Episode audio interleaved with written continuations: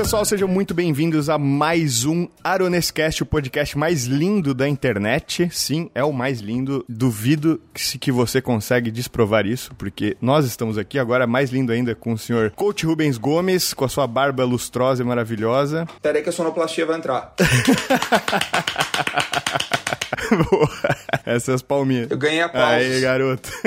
Estamos aqui com o Coach Rubens Gomes. Só dá um alô aí pra galera. Fala, minha galera. Muito obrigado por vocês todos que assistem o podcast do Aronês aqui, que vão receber a gente calorosamente em mais esse dia lindo de conversa. Caramba, cara, o cara, o cara é um gentleman. E estamos aqui também com o senhor Piroca Média, vulgo Ale, Fast and Fitness, que está na sua caminhada aí ou não tá na caminhada hoje? É, o cara grava fazendo cardio. Por que piroca média, cara? Por que piroca média? Porra, Desculpa, eu tô mano. chegando agora. Cara, então, agora meio que já era, já, já virou, já virou PM. Mas o, o motivo foi o seguinte: no começo da pandemia, eu entrava no Discord pra conversar com alguns amigos e jogar CS, meio que trocar tiro e, e- e jogar resenha fora. E, porra, são amigos que eu tenho determinada intimidade. Não no sentido pederasta da coisa.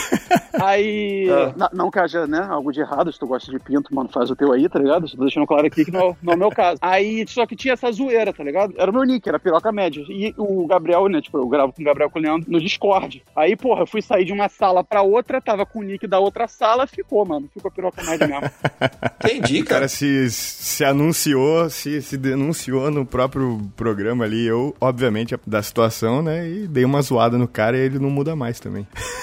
Uma piroca média é muito melhor do que uma piroca pequena. Exato. Com certeza. Porra, mano, o que é mais triste, isso que eu descobri, até falei aqui no podcast já, é que existe a denominação micropênis, mano. Que eu acho que é a coisa mais escrota e anti. Mano, se você tem uma piroca, tem uma micropiroca, isso quer dizer que se seu pau crescer muito, ele fica pequeno. Isso é muito Sim. pesado, isso é muito Sim. pesado, mano.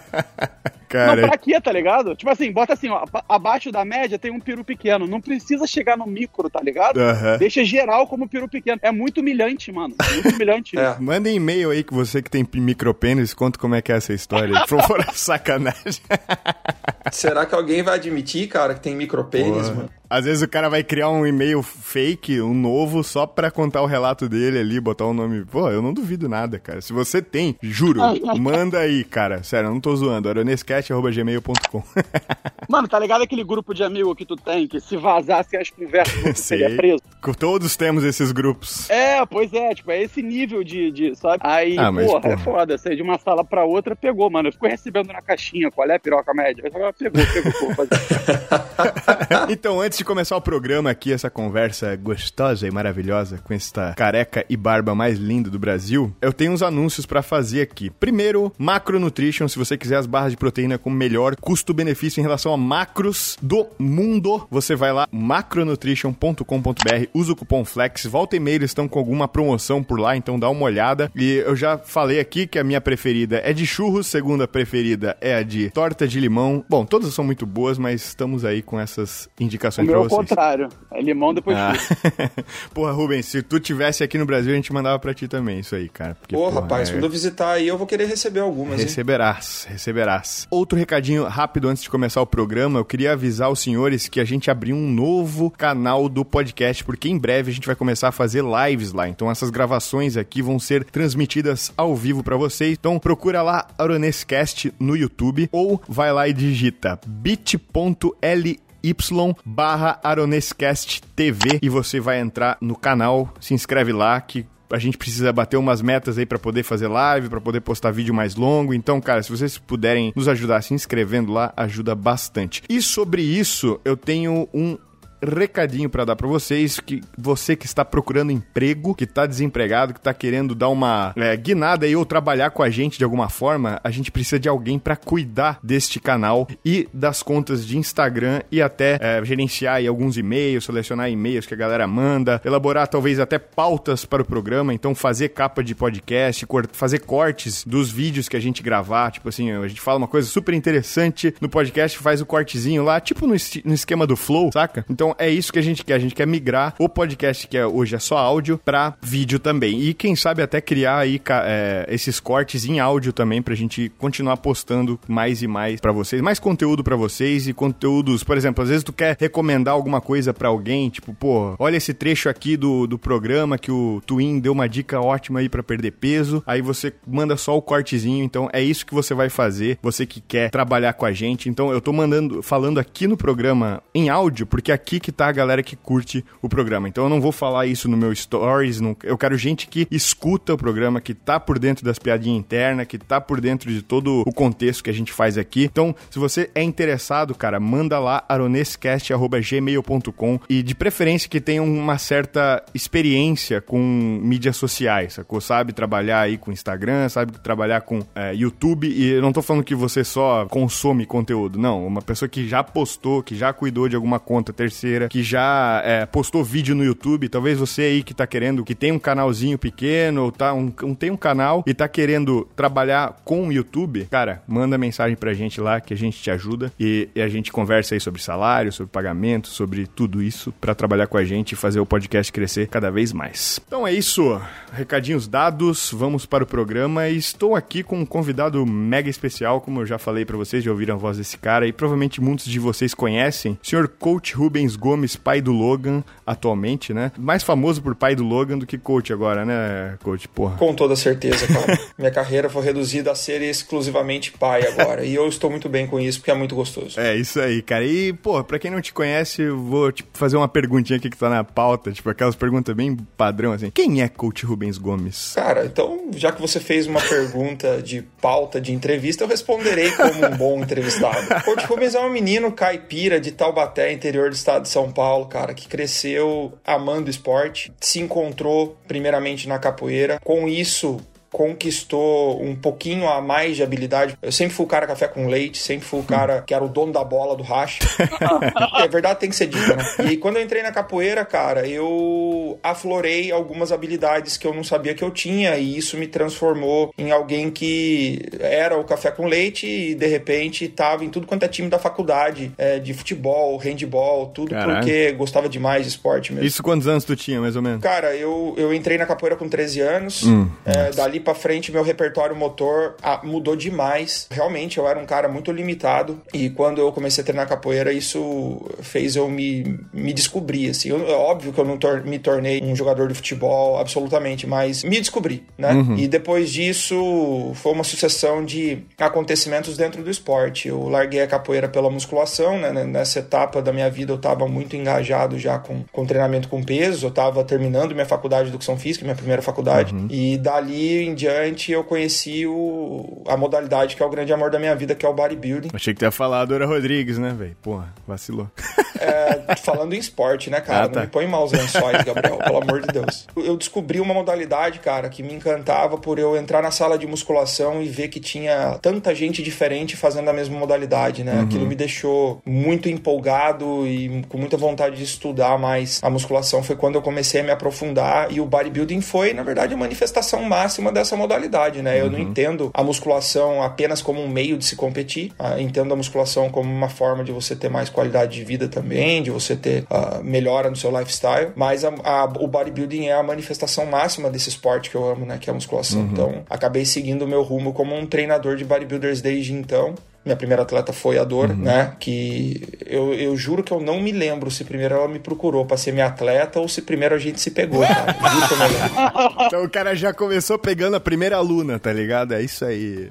Não, não, não diga assim, Gabriel. Não foi bem. E ó, vou te falar, eu trabalhava numa academia extremamente conservadora, uhum. com o dono da academia, um, um cristão fervoroso, que tinha regras bem definidas sobre envolvimento de professores com aluna. Então a gente sempre se cuidou muito muito para que isso não acontecesse. E eu só deixei isso acontecer quando eu vi que realmente a mulher que tava ali poderia ser a mulher da minha vida. Olha só. Ah, não, eu, achei, eu achei que tu ia falar, a gente tomou muito cuidado para ninguém descobrir. Eu achei que tu ia falar isso.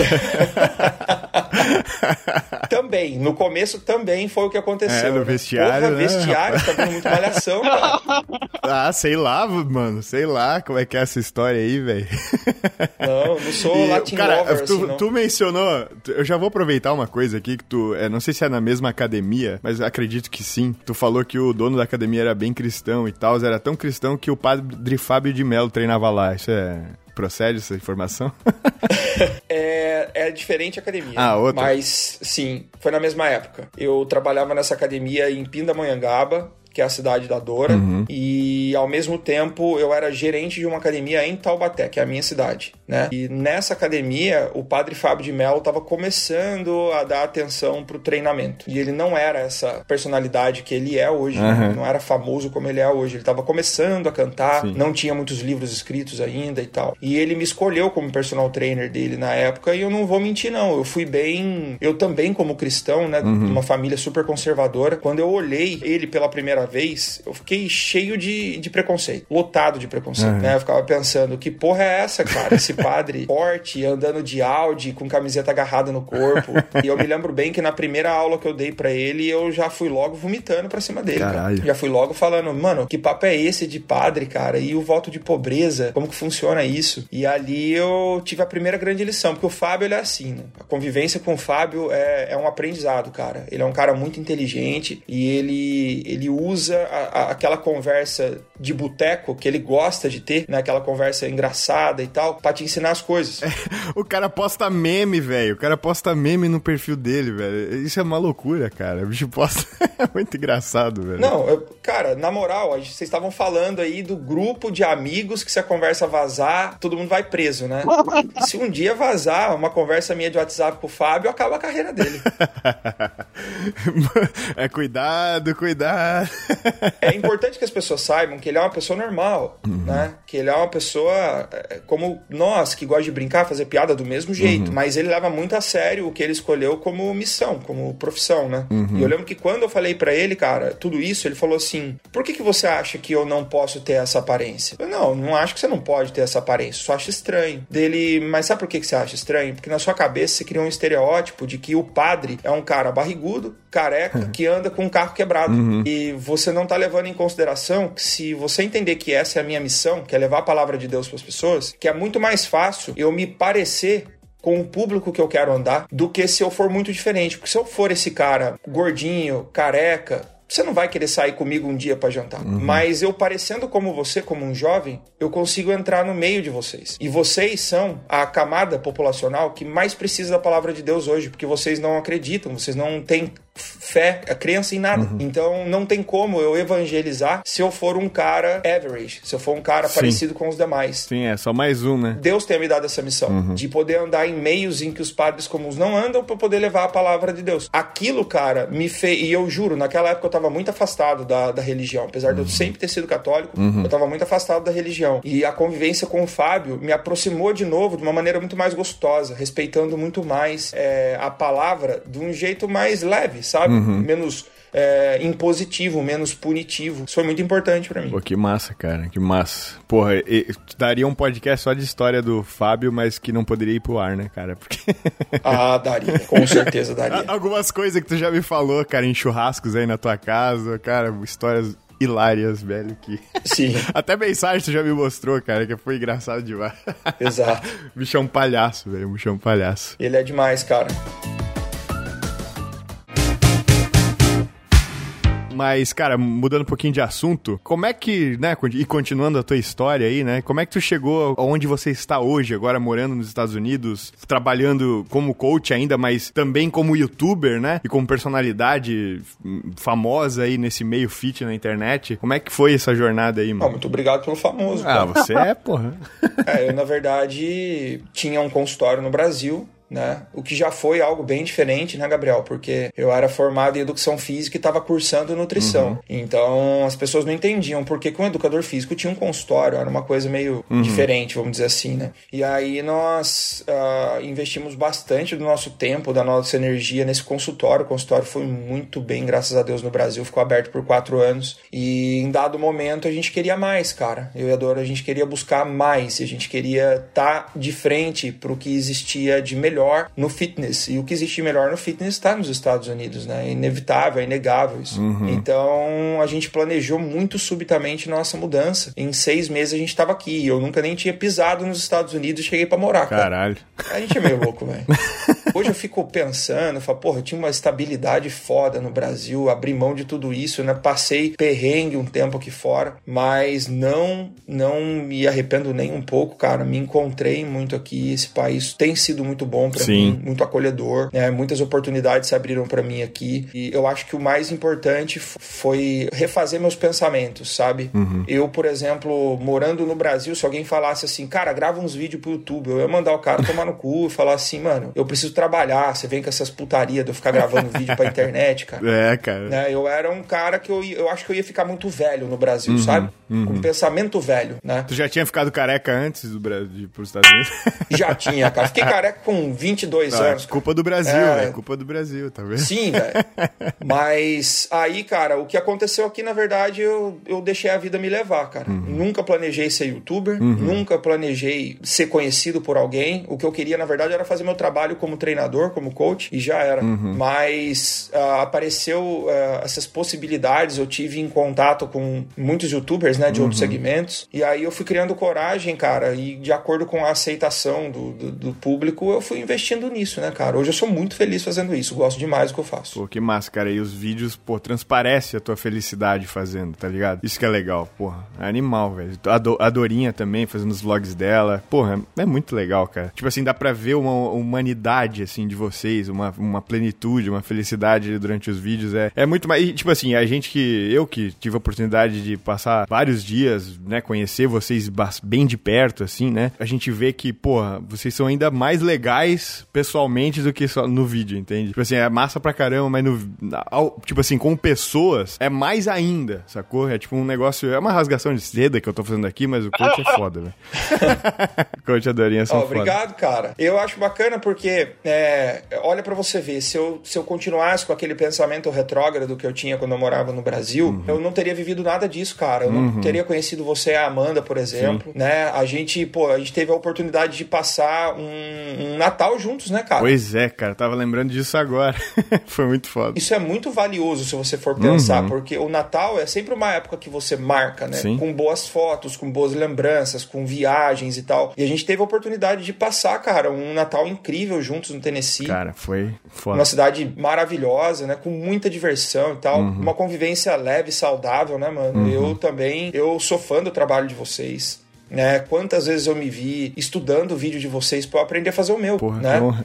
Pelo padrão de qualidade de edição, uhum. pela construção do vídeo em si, não tem como. Eu, eu como um iniciante no negócio, eu precisava olhar quem estava fazendo certo, né? Quem, quem eu admirava, uhum. porque esse é o meu parâmetro. Eu tenho que assistir o vídeo, eu tenho que me divertir. Se eu estiver me divertindo, é algo que eu quero copiar. Sim, Você entendeu? Sim, sim. Se estiver me entretendo, provavelmente possa entreter outras pessoas. Uhum. Então aquilo me inspira. Sim. Sabe? E mesmo assim, mesmo mesmo que tu, entre aspas, copie entre aspas, enormes o conteúdo de alguém, não o conteúdo, mas uh, né, se inspire em algumas coisas, mesmo que tu tente fazer igualzinho ao do cara, não vai sair igual, vai sair com tua identidade não. na hora ali, sacou? Se o cara tenta copiar palavra por palavra, jeito de, tipo, não, não vai sair legal. É. Só sai legal quando tu pega algo de outro, se inspira, porque legal isso aqui, vou fazer também. Aí tu faz, mas o, o teu sai de outro jeito. Tanto é que um, um vídeo meu não, pode ser do mesmo tema, igualzinho vai ser completamente diferente do teu. Por exemplo, a gente fez um vídeo similar que foi o do, do Fábio Assunção, por exemplo. Tu fez um react Sim. da transformação dele, eu fiz uma outra abordagem. E, cara, pronto, cada um teve o seu vídeo. O teu ficou foda pra caramba, o meu eu gostei muito de fazer. E, cara,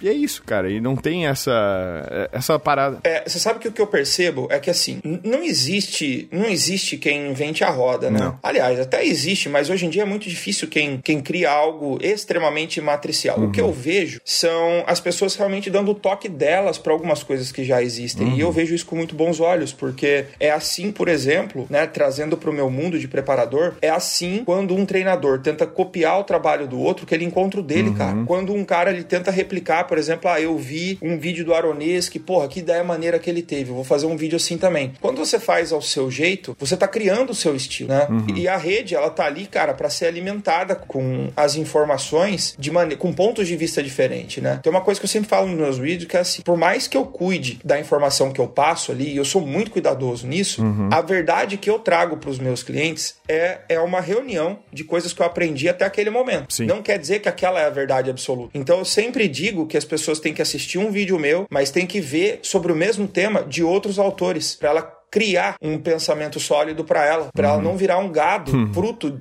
apenas do que o Rubens pensa, entendeu? Uhum. Então, quando eu falo do Fábio Assunção, quando você fala, quando o fulano fala, quando o outro canal fala, esse indivíduo ele pode tirar uma conclusão do que realmente aconteceu com o Fábio Assunção. Uhum porque ninguém vai dar uma informação é, ipsilitre, uhum. 100%, com todos as, os detalhes que precisa, né? Sim, sim. Então é igual notícia, cara. Você imagina se apenas um único órgão veiculasse uma notícia e, e achasse feio, ficasse putinho, porque o outro jornal também noticiou. Você nunca ia ter ponto de vista diferente. Exatamente. Só um podia falar que choveu.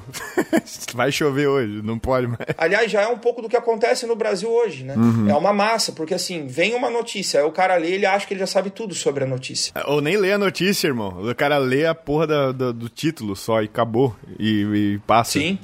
e aí ele vira um refém o quê? Não da informação, mas da opinião daquele veículo. Né? Uhum. Né? Isso não é saudável. É. É, inclusive tá rolando aí agora um, uma, uma revolta aí de um policial que foi assassinado, aí não se chegou a dar uma olhada, que tomou um tiro na cabeça de um... Tipo assim, é, talvez a gente entre num assunto meio polêmico, mas acho que é legal falar um pouquinho. Rolou recentemente aí um... Esse final de semana, se não me engano, um policial tava lá é, evitando um assalto e foi executado ah. por, pelo assaltante, tomou um tiro na cabeça e morreu. E nenhum veículo é, normal, padrão, falou nada sobre isso. Agora, naquela parada do, do Carrefour, falaram um monte de coisa, tá ligado? Tipo assim, não tô falando que um é certo, outro é errado. Tô falando que existem, existe os dois pesos e duas medidas, assim, tá ligado? Sim, cara. Então tem uma narrativa que tá rolando aí que é foda, velho, que a gente tem que dar uma. Tipo assim, cara, ser mais crítico, assim. Por isso que eu acho que não dá é. para confiar só no que tá passando ali na, na, Tipo assim, só na grande em um lugar só. Tem Com que procurar certeza. informação em vários lugares. Com cara. certeza. O que eu acho, o maior, o maior problema que eu vejo, cara, isso não é Brasil, tá? Isso também acontece aqui nos Estados Unidos Unidos é que as pessoas compram uma briga que não é delas. Uhum. Vou te dar um exemplo. Quando a gente vê, por exemplo, uma discussão política no Brasil, o que, que a gente deveria ver? duas pessoas que, por mais que tenham pontos de vistas diferentes, elas querem um país melhor, uhum. uma condição de vida melhor. Uhum. Isso é fundamental, né? Uhum. Mas não é isso que acontece, porque inconscientemente essa pessoa ela escolheu um lado, uhum. ou ela é de direita ou ela é de esquerda, ou ela gosta do Lula ou ela gosta do Bolsonaro. Uhum. E me parece que quando você escolhe um lado, é quase que obrigatório você precisar odiar o outro. Uhum. Não, e não entender. Tipo assim, não é o seu lugar de fala, tá ligado? Exato. Eu não posso, por exemplo, votar no Lula e gostar do Bolsonaro. É um crime da minha parte. Você entendeu? Vice-versa também. Eu não posso ter votado no Bolsonaro e admirar alguém que tem um pensamento de esquerda. Ou, inclusive, ficar no centro, tá ligado? O cara ficar Sim. ali pensando, porra, eu gosto desses aspectos desse lado, desses aspectos desse lado. E aí, pronto, o cara também já é rotulado como, ah, o cara do centrão, o cara que não quer nada, sai em cima do muro. Tipo assim, é, caralho, velho. Exatamente, é. É um problema porque eu vejo que isso, cara, tem diminuído as tolerâncias, uhum. né? Quanto mais as pessoas se posicionam, mais parece que elas têm que odiar o lado oposto. Tipo, ah, se eu sou corintiano, eu tenho que odiar o Palmeiras. Uhum. Se eu sou flamenguista, eu tenho que odiar o Vasco. Uhum. E se eu sou do bodybuilding, eu tenho que odiar o crossfit. e eu sou um cara que eu sou desprovido disso, Gabriel. Uhum. Eu sou desprovido desse sentimento, cara. O fato de eu amar bodybuilding não faz com que eu odeie o crossfit. Ao uhum. contrário, eu reconheço no crossfit uma modalidade muito foda. É foda. Não é para mim, simplesmente. É porque essa, essa mini essa mini disputinha aí sempre teve. Eu acho que tá dentro do ser humano, sei lá. Tu gosta de uma coisa, automaticamente você. Tipo assim, pare... as pessoas olham e falam, ah, tu gosta disso, então por que, que tu não Tipo assim, tu já não tá fazendo crossfit, por exemplo. Tu faz musculação, tu automaticamente na cabeça do crossfiteiro, pô, devia estar tá fazendo crossfit, tá ligado? Sim. E aí, e, e vice-versa, sacou? Então rola essa, essa. Eu acho que é uma coisa bem primal, assim, que acontece bastante na adolescência, cara. Exato. Na adolescência, eu falo de vez em quando aqui, eu era, tipo, metaleiro true. E eu só podia gostar de metal. Sim, mano, eu fui assim também. eu gostava, tipo, em segredo de, tipo, Linkin Park, assim, nossa, eu gosto, mas eu não posso falar pra ninguém, porque eu sou metaleiro, tá ligado? Ó, ó, o meu caso. Meu caso era a mesma coisa, velho. Eu, eu, eu fui de uma geração em que a gente tinha que ser inteligentão. A gente tinha que ser culto. Então eu só ouvi Engenheiros da Havaí e Legião Urbana por causa das letras. Eu não entendia porra nenhuma que o cara tava falando. O cara canta, eu sou metal, raio, relâmpago e trovão. Porque Puta, e eu cantava aquilo, nossa, como eu sou culto, que bosta, não tô entendendo nada que o cara tá falando, velho. Mas eu, eu gosto de Legião Urbana até hoje. Uhum. Mas hoje eu também gosto de pagode, eu gosto de, de, de sertanejo pra caralho, uhum. eu gosto de rock and roll, eu gosto de rap, adoro Racionais, gosto de Emicida. E eu não tenho mais vergonha, por quê? Porque eu fiquei velho, cara, eu não quero mais parecer nada para ninguém. Uhum. Eu quero ser quem eu sou. É. E eu acho que quanto mais, se, se o cara descobrir isso, o quão mais jovem possível, mais liberto ele vai ser. Sim. E ele vai ter um pensamento residindo dentro da, da, cabeça dele que não limita ele nessas coisas. Quando ele sentar na mesa da, da, família no domingo, que a mãe dele defende a esquerda e ele é de direita, ele não vai tretar com a mãe dele, cara.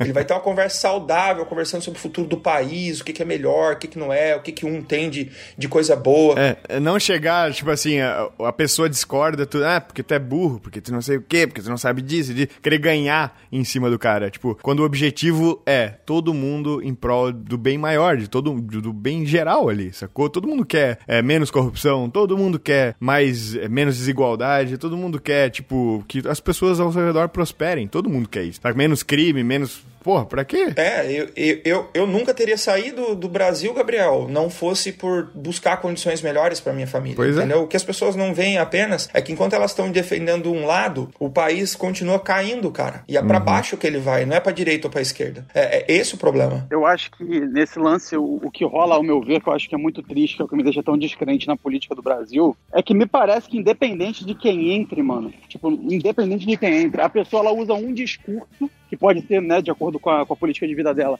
mais ou menos conveniente para se eleger, mas não é de fato o que a pessoa pensa, o que ela prega, ou ela tem qualquer ambição pro país. Ela tem uma ambição que é egocentrada. Sim. Só que ela usa um discurso aparentemente altruísta para chegar no poder e fazer o dela. Então o que eu vejo rolar no Brasil é o seguinte: isso é muito feio, mano. Porque assim, eu acho até que acaba sendo mais feio quando é por parte da esquerda, não por qualquer viés ideológico que eu tenha, mas porque a esquerda normalmente chega ao poder com um discurso de empatia, tá ligado? Uhum. Então quando você vê um cara da esquerda que usou aquele discurso do bem comum para chegar no poder. E a partir do momento que ele tá no poder, ele não faz nada pelo bem comum, ele só coloca dinheiro no bolso, fica mais hipócrita, sacou? Uhum. Pelo menos o da direita, ele, tem, ele passa um pouco mais esse lado assim, da, da frieza, né? uhum. né? Tipo, que o mundo é injusto, e é isso, e liberdade, as coisas se resolvem. O da esquerda prega mais essa intervenção para conseguir algo maior pro povo. Só que, porra, quando o maluco chega no poder e você vê que o que ele pratica porque tem uma frase, mano, que muito pensador falou ao longo da história, mas eu lembro só de Jung, que é que, tipo, quando cala a boca, falam-se os dedos. Ou foi Freud que falou isso, sei lá. Não lembro agora.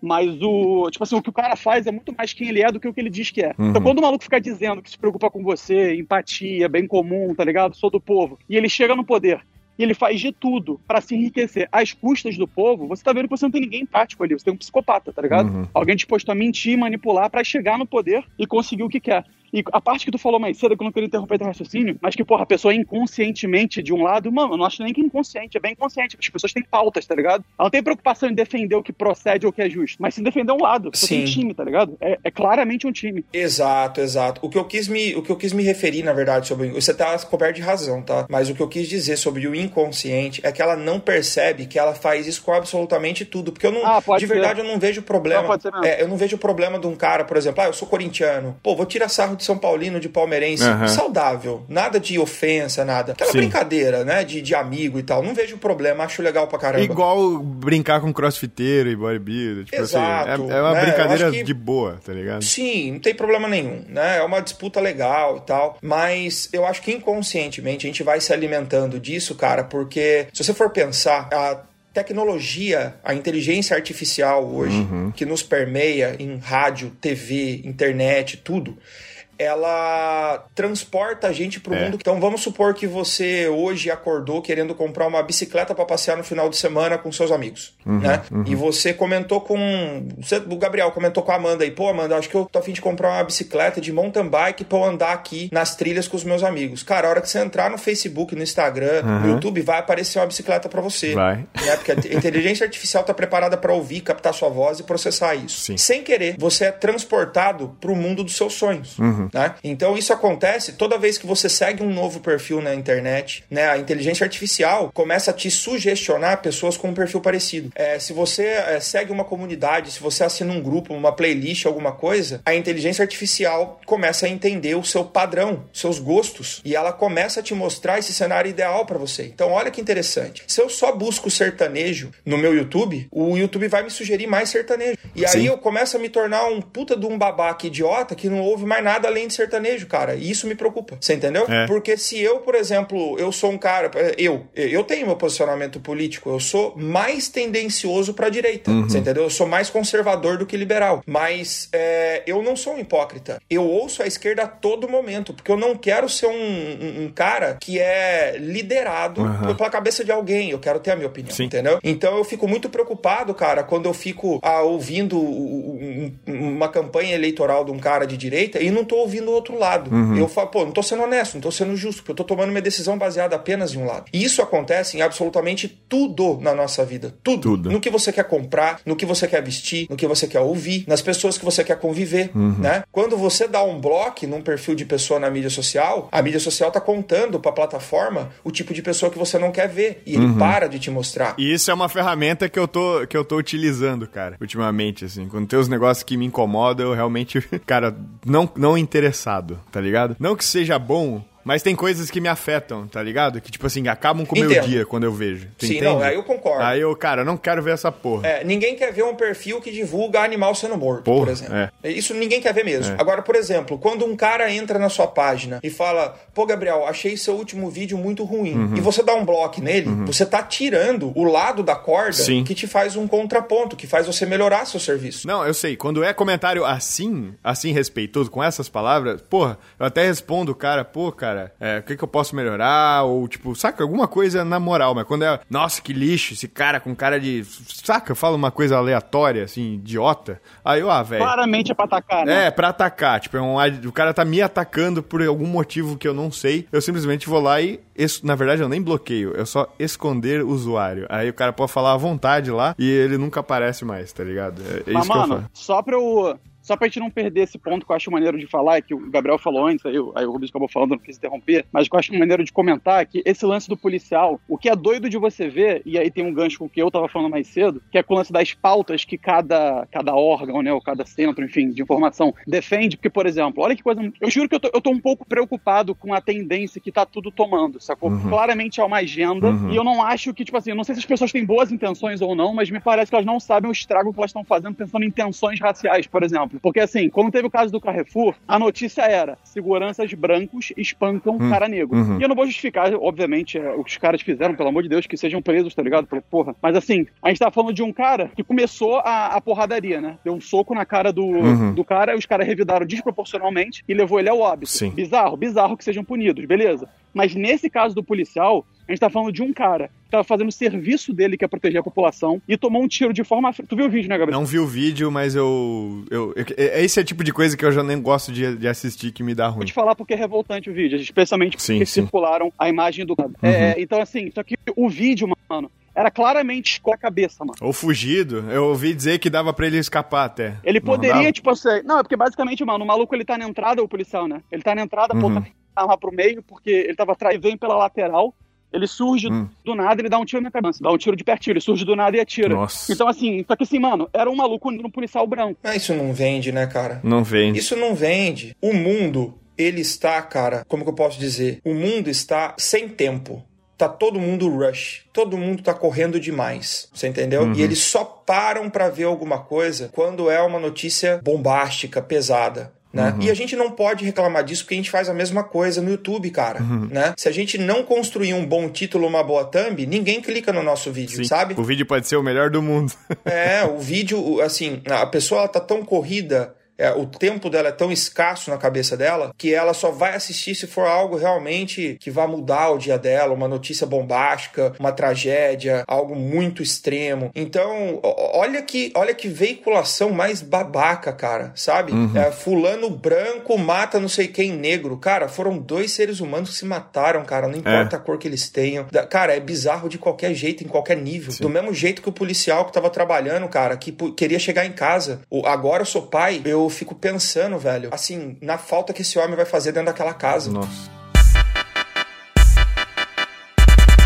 Mano, aproveitando que tu tá aqui, que se declara mais conservador e cristão, até tem um exemplo que a gente já falou aqui no podcast que eu acho muito maneiro, porque eu acho ele muito simbólico da escrotidão que tá o meio cibernético hoje com relação a esses dedos, que é o seguinte: a Porta dos Fundos, mano, fez um vídeo, com certeza você sabe, debochando bastante de Jesus e da fé cristã uhum. como um todo. Sim. Algumas vezes até, inclusive, uhum. né? Beleza. Mano, já tentaram dito. Ah, chegou até da merda, né? Eles já, já. um atentado. Mas antes disso, já, já tinham falado bastante, tá ligado? Zombado bastante. Jamais, jamais é, botaram o pé atrás e falaram: olha só, desculpa, a gente exagerou, é a fé dos outros. E eu não vou nem dizer que deveria, tá? Meu ponto não é nem esse. Porque a minha opinião com o humor, eu acho que essa questão de você, de uma pessoa poder determinar, uma classe de pessoas determinar qual é o limite do humor, eu acho complexo em essência. Mas Sim. enfim, eles, o ponto é que eles não fizeram. Eles fizeram, beleza. Então não vou entrar no mérito se deveria ou se não deveria, mas eles não fizeram. Aí, um pouco de tempo depois, eles faziam um vídeo sobre uhum. gordo, tá ligado? Na, na pandemia. Mano, o bagulho viraliza, eles removem o vídeo e pedem desculpa pra gordo. E fazem, e refazem o vídeo com o, o Rafael Portugal, magro ainda. Ah, mano, na moral, na moral, tipo assim, moleque, vai tomar no cu, né? Que a gente tá num nível na internet que, tipo assim, você consegue fazer as pessoas apagarem o vídeo e pedir desculpa pra gordo por ter feito piada com gordo, mas, tipo assim, eu vou falar que Jesus chupa piroca e isso é de boa. Sim. Olha que coisa doida, mano. Olha que coisa doida. Claramente é, é um viés. Sim, eu tenho um posicionamento bem diferente, cara, porque eu, como conservador cristão, o ideal seria que eu destruísse com a porta dos fundos aqui, né? Uhum. E não. Eu acho que, assim, eu sou um cara que eu, eu tenho um humor muito sarcástico. Meu humor é muito pesado, cara. Eu não me orgulho disso, tá? Não me orgulho disso. Porque é porque às vezes as pessoas falam assim: ah, mas você não devia rir disso e tal. Eu, eu concordo, eu não devia, mas eu rio. Eu não controlo. Sim, então o cara que assistiu. Tu já assistiu Rick and Morty? Lógico, velho. É o meu tipo de humor. Porra, é muito bom, mano. South Park, você entendeu? E assim, sabe o que, que eu acho disso tudo? Por exemplo, eu gosto de Porta dos Fundos? Não. O que, que eu faço? Não assisto. É. Simples. Sim. Eu tenho que pedir que os caras parem de gravar? Não. Eu tenho que pedir que os caras mudem o conteúdo deles? Não. Sabe por quê? Porque eu acho que assim, o humor, ele briga com camadas que vão atingir a ou B em algum momento. Uhum. Né? O que eu acho desproporcional é quando um, uma, uma associação, um grupo de pessoas, de atores e tal, satiriza só uma coisa e não a outra. Eu uhum. não vejo, por exemplo, os caras do Porta dos Fundos fazendo piada com absolutamente tudo. O caso dos gordos foi um, uhum. entendeu? Uhum. Bicho, eu fui obeso, cara. Eu dou risada pra caramba de piada de gordo. Pra caramba. Você entendeu? Por quê? Porque eu já fui, cara. E na boa, 90% dos casos só depende da pessoa para mudar. Sim. Porque quando eu levantei a bunda do sofá e falei assim: não vou ser mais gordo, eu emagreci. É. Você entendeu? Só que eu tive que parar de comer. É. Só que eu tive que treinar. Sim. Aí vagabundo vai dar, vai dar, vai, vai dar piti na internet, porque não emagrece, que não sei o que, ah, coitado, estão fazendo piada comigo. E chora em casa comendo McDonald's. Você entendeu? Fica complicado. Então o que, que eu penso? Eu, eu gosto quando fazem é, piada com religião, eu tenho cuidado. Se é uma piada leve, cara, inclusive com o catolicismo, com, com o cristianismo e tal, eu dou risada também. Uhum. Agora, quando eles fazem, assim, um escárnio, quando eles pejoram a imagem de Jesus Cristo, cara, desculpa, eu não gostaria que fizessem isso com o budismo, uhum. não gostaria que fizessem isso com o bandismo, não gostaria que fizessem isso com ninguém. Então, quando eu vejo que alguém chega nesse ponto, eu não assisto mais. É, o, uhum. é um, é, daí já é um produto que eu não gosto de consumir. Mas eu não acho que tem que acabar, Sim. você entendeu? Porque eu tenho um humor sarcástico. Eu gosto de ver um stand-up pesadão. Eu gosto, uhum. entendeu? Eu tenho o meu nível de piada. Então, eu acho que eu, o que eu acho, no final das contas, é que assim, passarinho que, que come pedra sabe o cu que tem, né? Se o cara, ele quer ficar falando que Jesus chupa piroca, mano, ele vai morrer e ele vai ficar de frente pro cara. Uhum. Se você quer ficar fazendo piada com ele, problema é teu. Uhum. Você não confia, você não acredita, problema é teu, uhum. entendeu? Viva a sua vida como você quiser. Uhum. Eu vivo a minha como eu quero. Uhum. Então, eu acho que o humor, ele deve sim ser livre. Ele deve ser livre. O cara quer fazer piada com o gordo, quer zoar, zoa, vai no show dele quem quer. Uhum. Eu não preciso clicar no vídeo dele no YouTube pra assistir. Eu não preciso. Você entendeu? Ah, viralizaram, você concorda? Não, não gostei dessa piada, não vou consumir esse tipo de coisa. É o que a gente faz com música. Pô, existe pornografia no mundo. É todo mundo que gosta? Não, é quase todo mundo. mas não é todo mundo. Você entendeu? O cara que não quer ver pornô fala o quê? Não clica no Xvideo, caralho.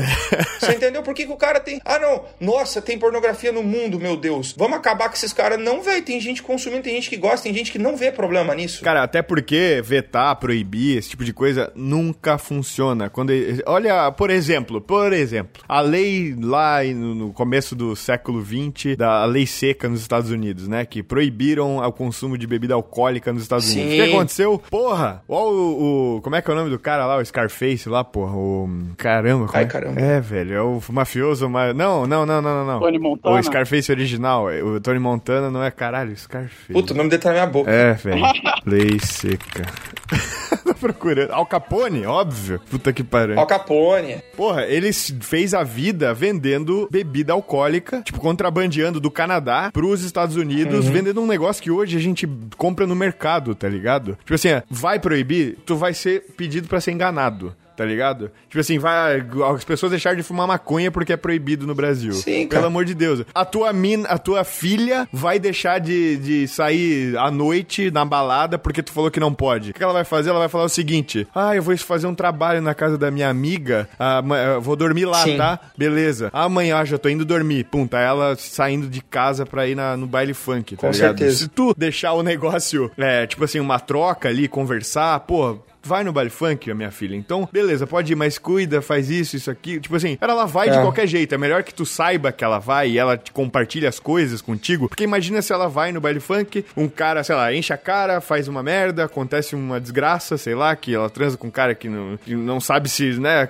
aquele negócio de hoje em dia aí, ou até estuprada, Sim. sei lá, e aí fica com vergonha de falar pra ti, pra, pra, pra você que é pai, Exato. porque, porra, eu enganei ela, eu enganei meu pai a princípio, não era nem pra eu ter saído, e aconteceu isso comigo, então eu não vou denunciar o estuprador porque eu já tô no erro, tá ligado? Imagina, imagina essa situação. E isso acontece demais, porque a pessoa não quer Sim, falar cara. que, porra, né, eu fui lá. E aí, e, e isso que, tipo, proibir porque não, tá ligado? É, eu acho que leva as coisas a acontecerem, assim, porque a coisa, a necessidade tá ali, sacou? Vai ter gente que quer fazer piadinha sarcástica e, ou até pior, pesadaça, vai acontecer, vai acontecer, é. proibindo ou não, sacou? Vai acontecer. Ficar censurando Sim. não funciona, mano. Mas o que eu tava querendo dizer, como eu, só reforçando, é que assim, esse debate do limite do humor eu acho ele interessante em essência, mas o meu ponto era ah, hipocrisia escancarada, sim. porque assim, por exemplo, o exemplo que eu ia dar, que é o mais recente, que eu acho que é absurdo, tipo, ele é tão, ele é tão surreal que beira absurdo, absurdo, parece que não aconteceu, foi que, mano, recentemente o mesmo Porta dos Fundos fez um vídeo que eles acabaram removendo, porque eles perceberam, uhum. acho que a hipocrisia deles, mas eles fizeram um vídeo sobre uma vereadora ah, do Novo que foi eleita em Curitiba. Tu viu essa porra? Vi, que ela foi. Vi. Tu viu, Rubens? Não, não vi não. Mano, basicamente é o seguinte, eles fizeram um vídeo que era a mulher, é meio que debochando da campanha dela, só que, cara, a piada não era que, tipo assim, o lugar de mulher é fazendo sanduíche,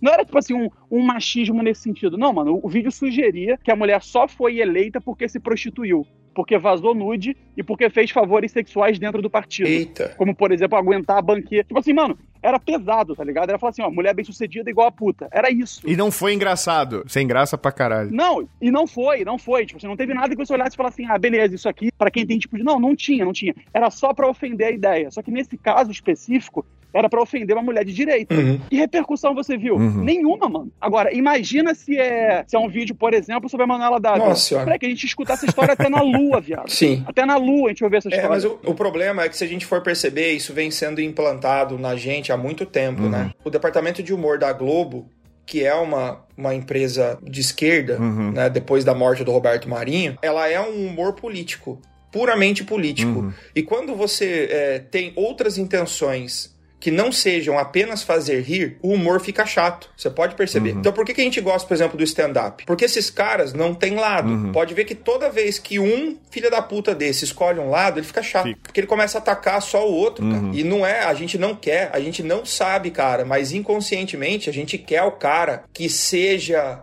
um contraponto, o cara que seja neutro. A gente quer esse cara. Porque a gente é esse cara, tá ligado? A gente é esse cara. A gente geralmente é esse cara. A gente pensa, claro, né? Tem gente que tem um lado extremo, assim, né? Que tá ali daquele lado extremo. Mas, assim, tem muita gente que tá. Meio que. A gente tá meio que sem representação, assim. Por... É. Tanto é que por isso que quando o CQC surgiu, tipo assim, era uma parada muito nova, tá ligado? Era de caralho, os caras batendo de frente com os deputados lá, falando. Né? Por um lado isso foi bom, por um lado isso foi ruim, mas mas, cara, foi foda, porque a gente se identificava com os caras. Eles têm a coragem de fazer o que eu quero fazer, tá ligado? Eles estão lá. E, tipo, porra, eu acho isso foda, velho. Eu acho isso foda. E a, é. a, a mídia tradicional ali. E querendo ou não, a gente acaba sendo alienado, velho. Porque se tu recebe só um tipo de coisa, tu realmente fica com aquele viezinho, saca? Tu começa a achar que o mundo é assim. Da mesma forma que o coach tava falando das redes sociais e tal. Inclusive, fica a dica aí para você ver o, a, o Dilema Social no Netflix. Foda pra caramba. Explica bem sobre sobre isso. É, e, cara, é muito foda, velho. É muito foda. Quando eu vi esse documentário, é, foi como se eu tivesse uma explicação do que eu já presumia. Uhum. Eu não sabia tirar da minha cabeça o que eu sentia com relação uhum. a isso. Quando eu vi o documentário, eu falei, caraca, velho, é pior do que você imagina. Uhum. Porque é de caso pensado, entendeu? É, legal porque, assim, é um negócio que explica por uma coisa que realmente a gente já meio que suspeita e já sabe. E aí eles falam com os desenvolvedores desses, é, desses programas, desses, dessa inteligência artificial que hoje impera, né? Qual que foi o, a gênese de tudo isso? Como, onde eles começaram? Por que que eles... Que na verdade foi, entre aspas, de caso pensado, mas para vender é, propaganda, tá ligado? Sim, sim. E não para transformar bolhas de pessoas e polarizar o mundo como é hoje. Uhum. Saca? Foi, não, eu quero que esse cara aqui que gosta de andar de bicicleta, negócio inocente, veja coisas de bicicleta. Mas aí, porra, a máquina percebeu que quem gosta de andar de bicicleta é mais voltado pra direita. Então eu vou mostrar conteúdo. Tipo, cara, é uma polarização. É, começa a cruzar é, informações. É. E aí, né? tipo, tu realmente só vê o que te convém, tá ligado? Sim, cara. Por isso que, cara, inclusive, não é, não tem patrocínio nem nada, mas se você quiser se livrar disso, tem vários serviços de, de VPN, saca? Que você pode, tipo, é. cortar essa transmissão de dados suas para as redes sociais, sacou? E aí, tipo, inclusive, tem uhum. um que eu uso, por exemplo, para acessar o Netflix dos Estados Unidos, se eu quiser.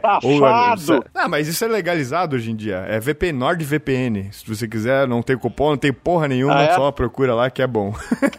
e é isso, cara. É, é foda, é foda. foda. É, é, muito polarizado, realmente. Mano, mas sabe o que eu acho que falta também, mano? É porque assim, quando a gente pega pessoas formadas e você vai aumentando esse viés de confirmação que todo ser humano tem, a gente tem uma receita pro desastre. Mas o que eu acho que falta mesmo, mano, é você ensinar as crianças uhum. na base a como aprender as coisas. Uhum. Eu acho que é isso que falta, porque a gente tem muita matéria, desde sempre, tá ligado? Tipo, na infância, adolescência, sobre aprendizados, por exemplo, você aprende álgebra, uhum. mas você não aprende, por exemplo, sobre ceticismo, uhum. sobre como questionar, sobre como validar uma proposição enquanto verdade uhum. ou falso, sacou? Sim. Você não aprende isso, mano. Negócio de doido. Então, tipo assim, você, você forma seres humanos muito capazes de aprender informação, mas parece que incapazes de formular um conhecimento que passe por diversos processos de escrutínio. engraçado que até na sala de aula, cara, até a pessoa que é questionadora é, vira o chato da sala, tá ligado? Sim, é o chato. Aí, pô, esse cara aí de novo incomodando, pá, fazendo pergunta pra professora. Não, era eu a vida inteira. É, então. Aí a galera, tipo, aí o cara às vezes tem o questionamento, ele fica com vergonha de falar, porque ele vai ser o diferentão, e aí, tipo, tem gente que passa, Sim.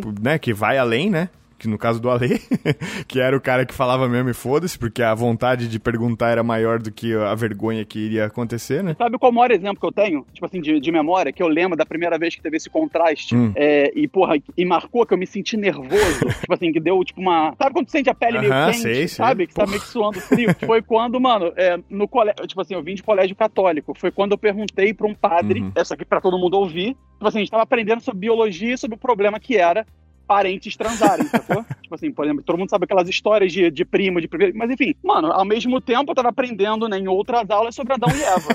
Quando você soma criacionismo com algumas noções biológicas, você tem algumas aberrações, uhum. tá ligado? Que meio que não tem como você contornar, a não ser pelo ângulo do é uma uhum. metáfora, sabe? Tipo, literalidade não uhum. prevalece se você, né? Você é, colocar no escrutínio ali. Aí, mano, eu perguntei pro padre, falei, mas, mas assim, mas se Adão e Eva tiveram filhos, como que deu sequência? Tipo, basicamente, como, sabe, como que continuou uhum. a população tipo assim, considerando que eu acabei de aprender em biologia. Uhum. Como que a gente não nasceu todo deformado? Ou às vezes nasceu, né? Isso todo mundo, mas enfim. É. Aí, porra, moleque, o padre ficou sem saber o que responder, meio que me, meio que me encorajando a ficar uhum. quieto, a sala inteira olhando para mim, eu, caralho, questionar um problema, uhum. tá ligado? Que ainda bem que eu contornei isso e de fato me tornei um chato profissional. Mas, porra, aquele, aquele primeiro estímulo, mano, foi, foi complicado, tá ligado? Cara, mas é, mas é, tipo, esse é um questionamento que realmente, se tu for pensar de modo objetivo, não tem muito sentido, tá ligado? A Bíblia tem um, um quê mágico, né? Uhum. Que é, é, foge da compreensão uhum. é, dos homens, que se for ver, por exemplo, homens viviam 400 anos, 500 anos. Caralho. Né? É, é bíblico isso. Matusalém viveu 900. Cacete. Né? Então,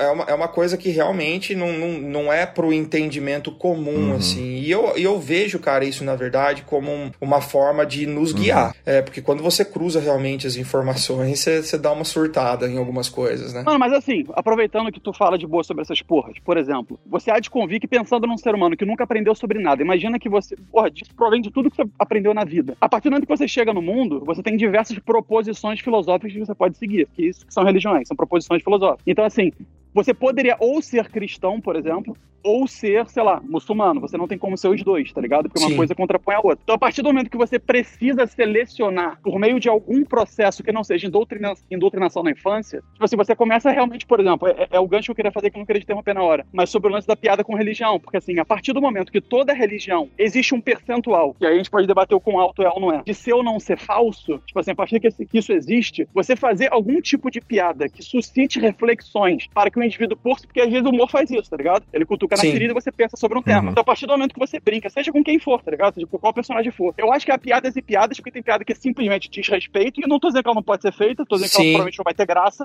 ela só vai ser ofensiva, tá ligado? E tem piada que te faz pensar, por exemplo. Vou te falar uma piada boba que eu vi recentemente, que foi sobre Jesus, mas que não é ofensiva necessariamente, mas ela gera uma reflexão interessante. Que é que o maior milagre de Jesus seria nascer louro de olhos claros no Oriente uhum. Médio. a imagem que todo mundo tem de Jesus é aquele quadro dele eurocentrado, tá Sim. tá ligado? É. Aquela visão eurocêntrica do que seria Jesus, de cabelo longo, liso, barba e olhos claros. E tipo assim, Jesus seria muito mais parecido com o salado Liverpool do que com aquele quadro, tá ligado? com certeza. Sacou? Sim. Então, por exemplo, isso é uma piada que é de boa Sim. da reflexão, realmente. Tudo que eu imaginei. Então, isso é uma piada tranquila. Mas, por exemplo, você obviamente crê que você vai morrer, vai encontrar Jesus, etc, etc. Quem não crê nisso, mano, não vê nenhum mal em fazer a piada mais debochada, tá ligado? Não, não, eu entendi seu ponto, eu concordo 100%. Por exemplo, quando eu vejo um cara falando que, ah, fazendo um stand-up e brincando que, pô, vou na igreja, parece uma coreografia, tem hora que senta, hora que levanta, ninguém me avisa, não sei o quê, pô, eu dou risada pra caramba, uhum. sabe? Quando o cara faz, pô, uh, isso aí nem Jesus dá conta de, de fazer milagre, não tem problema e tal. Quando, sabe, um cara, ele pega o ícone de uma religião e sucinta que ele queria participar de uma homenagem a Troar, uhum. aí eu acho perigoso. Não, é outro nível, é exato, é outro nível. Porque se pegarem, por exemplo, é, Maomé, velho, e começarem a pichar, eu também não vou achar legal, mano, uhum. sabe? Se pegarem Buda e começarem a colocar peruca no Buda, passar batom no... Não vou achar legal, mano, Sim. sabe? Agora, você fazer uma piada, ah, o cara é do, da Umbanda, puta merda, não vou nem mexer com ele, senão ele vai zoar eu, não sei o que. Cara, eu não vejo problema, você entendeu? Uhum. Eu acho que tem nível. Sim. Eu, eu sou assim, eu levo até um certo ponto para todas as religiões. Quando fica muito pesado, já não acho legal. Então eu acho que assim, o, o que que me deixa chateado com Porta dos Fundos, que eu gostava uhum. dos caras, uhum. é que parece que é localizado, é só contra o cristianismo. Mas é, então isso me incomoda, porque quando eles fazem isso, eles estão se posicionando e o humor não devia ter posicionamento. Você entendeu?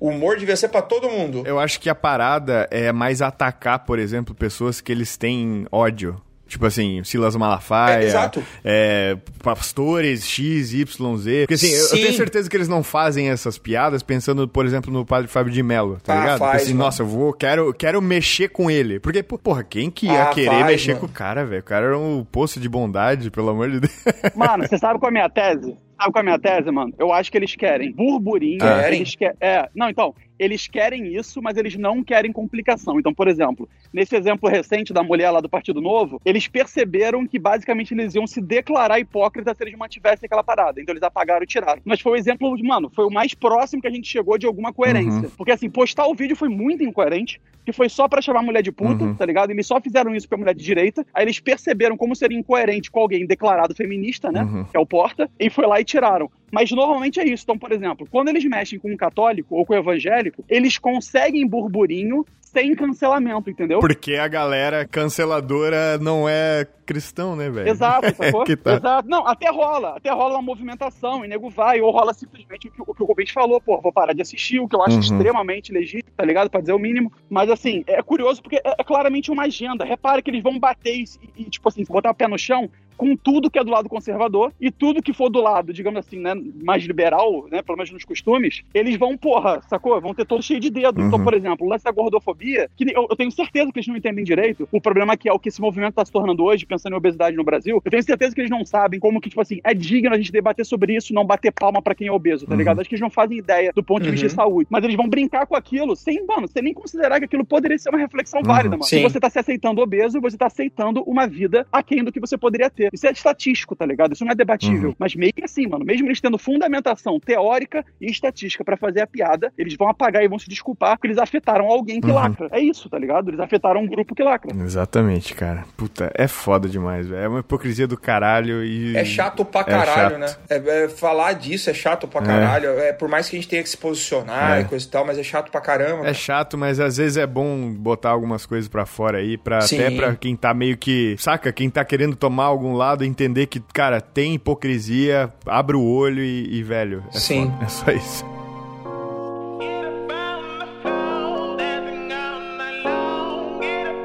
Bom, vamos mudar um pouquinho de assunto, né, cara? Vamos falar de coisa boa, de como foi lutar, senhor coach Rubens, com o senhor Ronaldo ah. Jacaré. Eu até falei ali, ó, o Rubens lutou com o Jacaré, o, o Ale mandou mensagem no grupo assim, ah, caralho, com, com um animal ou com uma pessoa?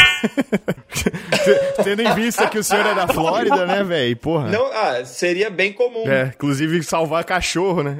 Só pra explicar, só pra explicar. É que eu não, eu não sabia que tu era da Flórida, mas assim, eu moro na Barra. E aqui do lado tem um bairro. Tu, tu, ah, tu era de Taubaté, né? É, aqui no, no Rio tem um bairro do lado da Barra que é o Recreio. No Recreio tem jacaré, mano. Então tem alguns amigos que moram no Recreio que voltam e meia fazem um story que aparece jacaré. Eu falo, caralho, mano, esse negócio doido, cara. Mano, puta tá que pariu. por aí, tu esbarra num jacaré. Puta que pariu, que escola perigosa é essa que vocês vão que no Recreio tem jacaré, né? Porra, doideira, né? Cara. Na minha escola só tinha coxinha, suco, jogo de futebol. Laranjinha, galera de Santa Catarina. E sabe o que é laranjinha? Vocês dois? Não. Não. É um refrigerante de laranja que tem aqui no sul, cara. Eu achei que tinha no Brasil inteiro, fui descobrir que só tem aqui. Era um real, uma coxinha e uma laranjinha, aquelas garrafinhas pequenininhas, tá ligado? Sensacional, cara. Que lugar maravilhoso que você mora. era bom demais. E as, a, o colégio era pequeno, cara. Aí a tia da cantina vinha na sala, assim, tipo umas 8 da manhã, sei lá. E aí, quem que, quem que hoje é a Kibe, por exemplo? Quem que vai querer? Aí as, os aluninhos tudo levantar pra ela não fritar mais, tá ligado? E aí todo Sim. mundo ia lá já com os tiquezinho, ticketzinho de. A chamar de tique. Os ticketzinho de, de, de comida lá. E pá, cara, que tempo bom comer, enfim. Legal demais. Como é que foi aí a luta com o jacaré, mano? Bicho, foi uma das experiências mais bacanas da minha vida. Uhum. Foi um aprendizado do caralho, porque isso reforça o que eu falei no começo. Uhum. Apesar de eu ser um cara que eu amo bodybuilding, eu gosto de muitas outras coisas. arte marcial é uma delas, sempre admirei, sempre assisti, sempre acompanhei. Uhum. Conheço tudo quanto é lutador que você perguntar, do UFC, de Strike Force, eu gosto desse universo. Quando eu tive a oportunidade de gravar um vídeo com o jacaré aqui, eu não sabia que ele já tinha armado esse desafio com o Will, né? É. Aí eu falei assim, pô, legal, vou estar tá com um ídolo meu aqui, né? O cara veio na minha casa ainda, gente fina pra caramba, puta pai de família, cara, sensacional. Animal. E aí veio essa ideia do desafio. Na hora, cara, eu não me dei muito do que eu tava fazendo. Eu falei, ah, tá bom, vou entrar com ele, vou lutar, vai ser rapidinho, ele vai ganhar de mim já. Quando eu fui treinando, hum. aí começou a dar um medo, cara. Começou a dar um, assim, uma preocupação, uhum. porque eu vi ele treinando. Né? Eu treinei com ele, eu fiz Sim. um sparringzinho com ele. Ah, eu cupiscou. Que, por sinal, foi muito mais pesado que a própria luta. E ali eu fiquei meio preocupado, cara, porque o jacaré, ele não tem muita noção de calibrar a mão, de dosar e tal. Ele é um brawler, velho. Ele é um brigador, Só. entendeu? Ele machuca os companheiros dele de treino todos. ele senta, eu fui, ó, ele vai lutar dia 12 agora, né? Uhum. Eu fui ver o último sparring dele no sábado passado, de manhã, que ele tá treinando na garagem da casa dele. Ele sentou o Alan Nugget com um soco no abdômen, cara. Sentou. Nossa um direto de encontro senhora. no abdômen. Eu já tomei um desses. já tomei um desses. Bicho, o cara tava de protetor, Gabriel. Caralho, velho. o cara tava de protetor, cara. Ele sentou o cara, o cara falou: não, não, não, peraí, peraí, peraí. O cara não respirava. Ele pegou uhum. o Renan, o Renanzinho, o Renan Problema, o cara tem dois metros, ela vai burdoada. Ele arrancou o, o, o, Renanzinho do chão do mesmo jeito que eu pego a sacola de compra do Walmart aqui, cara. então, é, é muito é, é, fora de cogitação. As pessoas às vezes viram o desafio e falaram assim: ah, mas ele pegou o leve. Não, não. Ele achou que era a final do UFC, que valia cinturão contra mim, bando de anormal. O cara liga o modo, né? É, tipo, é, é, mente de campeão, né, velho? Mente de tipo assim, cara, eu tô aqui, ringue, é, é batalha. Tu entrou aqui, tu vai Sim. tomar. E, e, é muito louco isso, né, cara? Isso é respeito, inclusive. Se ele tivesse pegado leve, porra, tu ia ficar puto com ele. Prefiro, né? Cara, prefiro que tu me bata. ele foi um cara extremamente controlado, velho. Eu sentia pela pressão da mão dele no meu rosto. Eu tomei, vai, uns 20 soco. Cara, o, o soco, eu, eu, eu, no sparring eu tomava soco mais forte Caralho. dele. Você entendeu? Uhum, uhum. Agora, a, a, o chute frontal que ele me deu, que uhum. foi o que, né, eu já perdi todas as minhas ações ali, uhum. aquele ali eu falei pra aí, você me zoou, velho? Ele sentou uma ponteira no meu abdômen, cara, que falar pra você, eu não esticava mais meu tronco. E aí, fora que eu tentei dar um chute, ele me levou pro chão. Então ele planejou isso, ele não quis ficar me batendo, porque realmente, olhando de fora, eu acho que seria muito ruim pra carreira dele ele destruir pois um é, amador. Pois é, né? Também. Então ele só deu uma testadinha, levou pro chão, a área de conforto dele, né? No chão ninguém sente, ninguém vê dor, né? Uhum. Só quem tá ali que sente. Uhum. E aí ele acabou com a luta ali. Mas foi, cara, foi uma experiência das mais legais que eu fiz na minha vida. Vou continuar treinando, tô transformando minha garagem também numa home gym exatamente por isso. O Alano Guetti, ele vai vir pra cá pra me dar uns treinos de vez em quando. O próprio Jacaré também. Rodolfo Vieira, que eu fiz amizade. A gente vai continuar treinando, fazendo algumas coisas. Não penso em lutar de novo, a não ser que eu receba muito dinheiro por isso. Porque tomar porrada na cara de graça não é legal, Caralho. né? Mas foi um desafio que eu adorei fazer, cara. Aproveitando que tu manja do assunto, Deixa eu te trazer uma treta de grupo, então, pra tu opinar, pra eu tentar hum. resolver essa treta no grupo, que é a seguinte. Eu tenho um amigo que ele é pica no jiu-jitsu. Ah. Não sei se ele é faixa preta, tá chegando na faixa preta, ele é pica no jiu-jitsu. E ele vive falando que ele ganharia do Mike Tyson no auge. O quão lunático é isso? ganharia do Mike Tyson onde? No auge, no auge do... Tipo assim, o, o Mike na, no boxe e ele no Gil, ele ganharia do Mike Tyson. É, ele, basicamente ele tá sugerindo que por causa do jiu-jitsu, não teria dificuldade com o boxeador, só que no caso com o Mike Tyson. não, não, não, não. Ele não tem ideia do que ele tá falando. Se fosse uma luta de jiu-jitsu, ele, ele tá coberto de razão. Se fosse uma luta de jiu-jitsu, ele passaria o carro no Mike Tyson no auge. Uhum. Entendeu? Agora, se o Mike Tyson puder socar, ele tá correndo um risco enorme de um soco de raspão entrar nele e ele ficar tetraplégico. Sim, arrancar a cabeça do cara.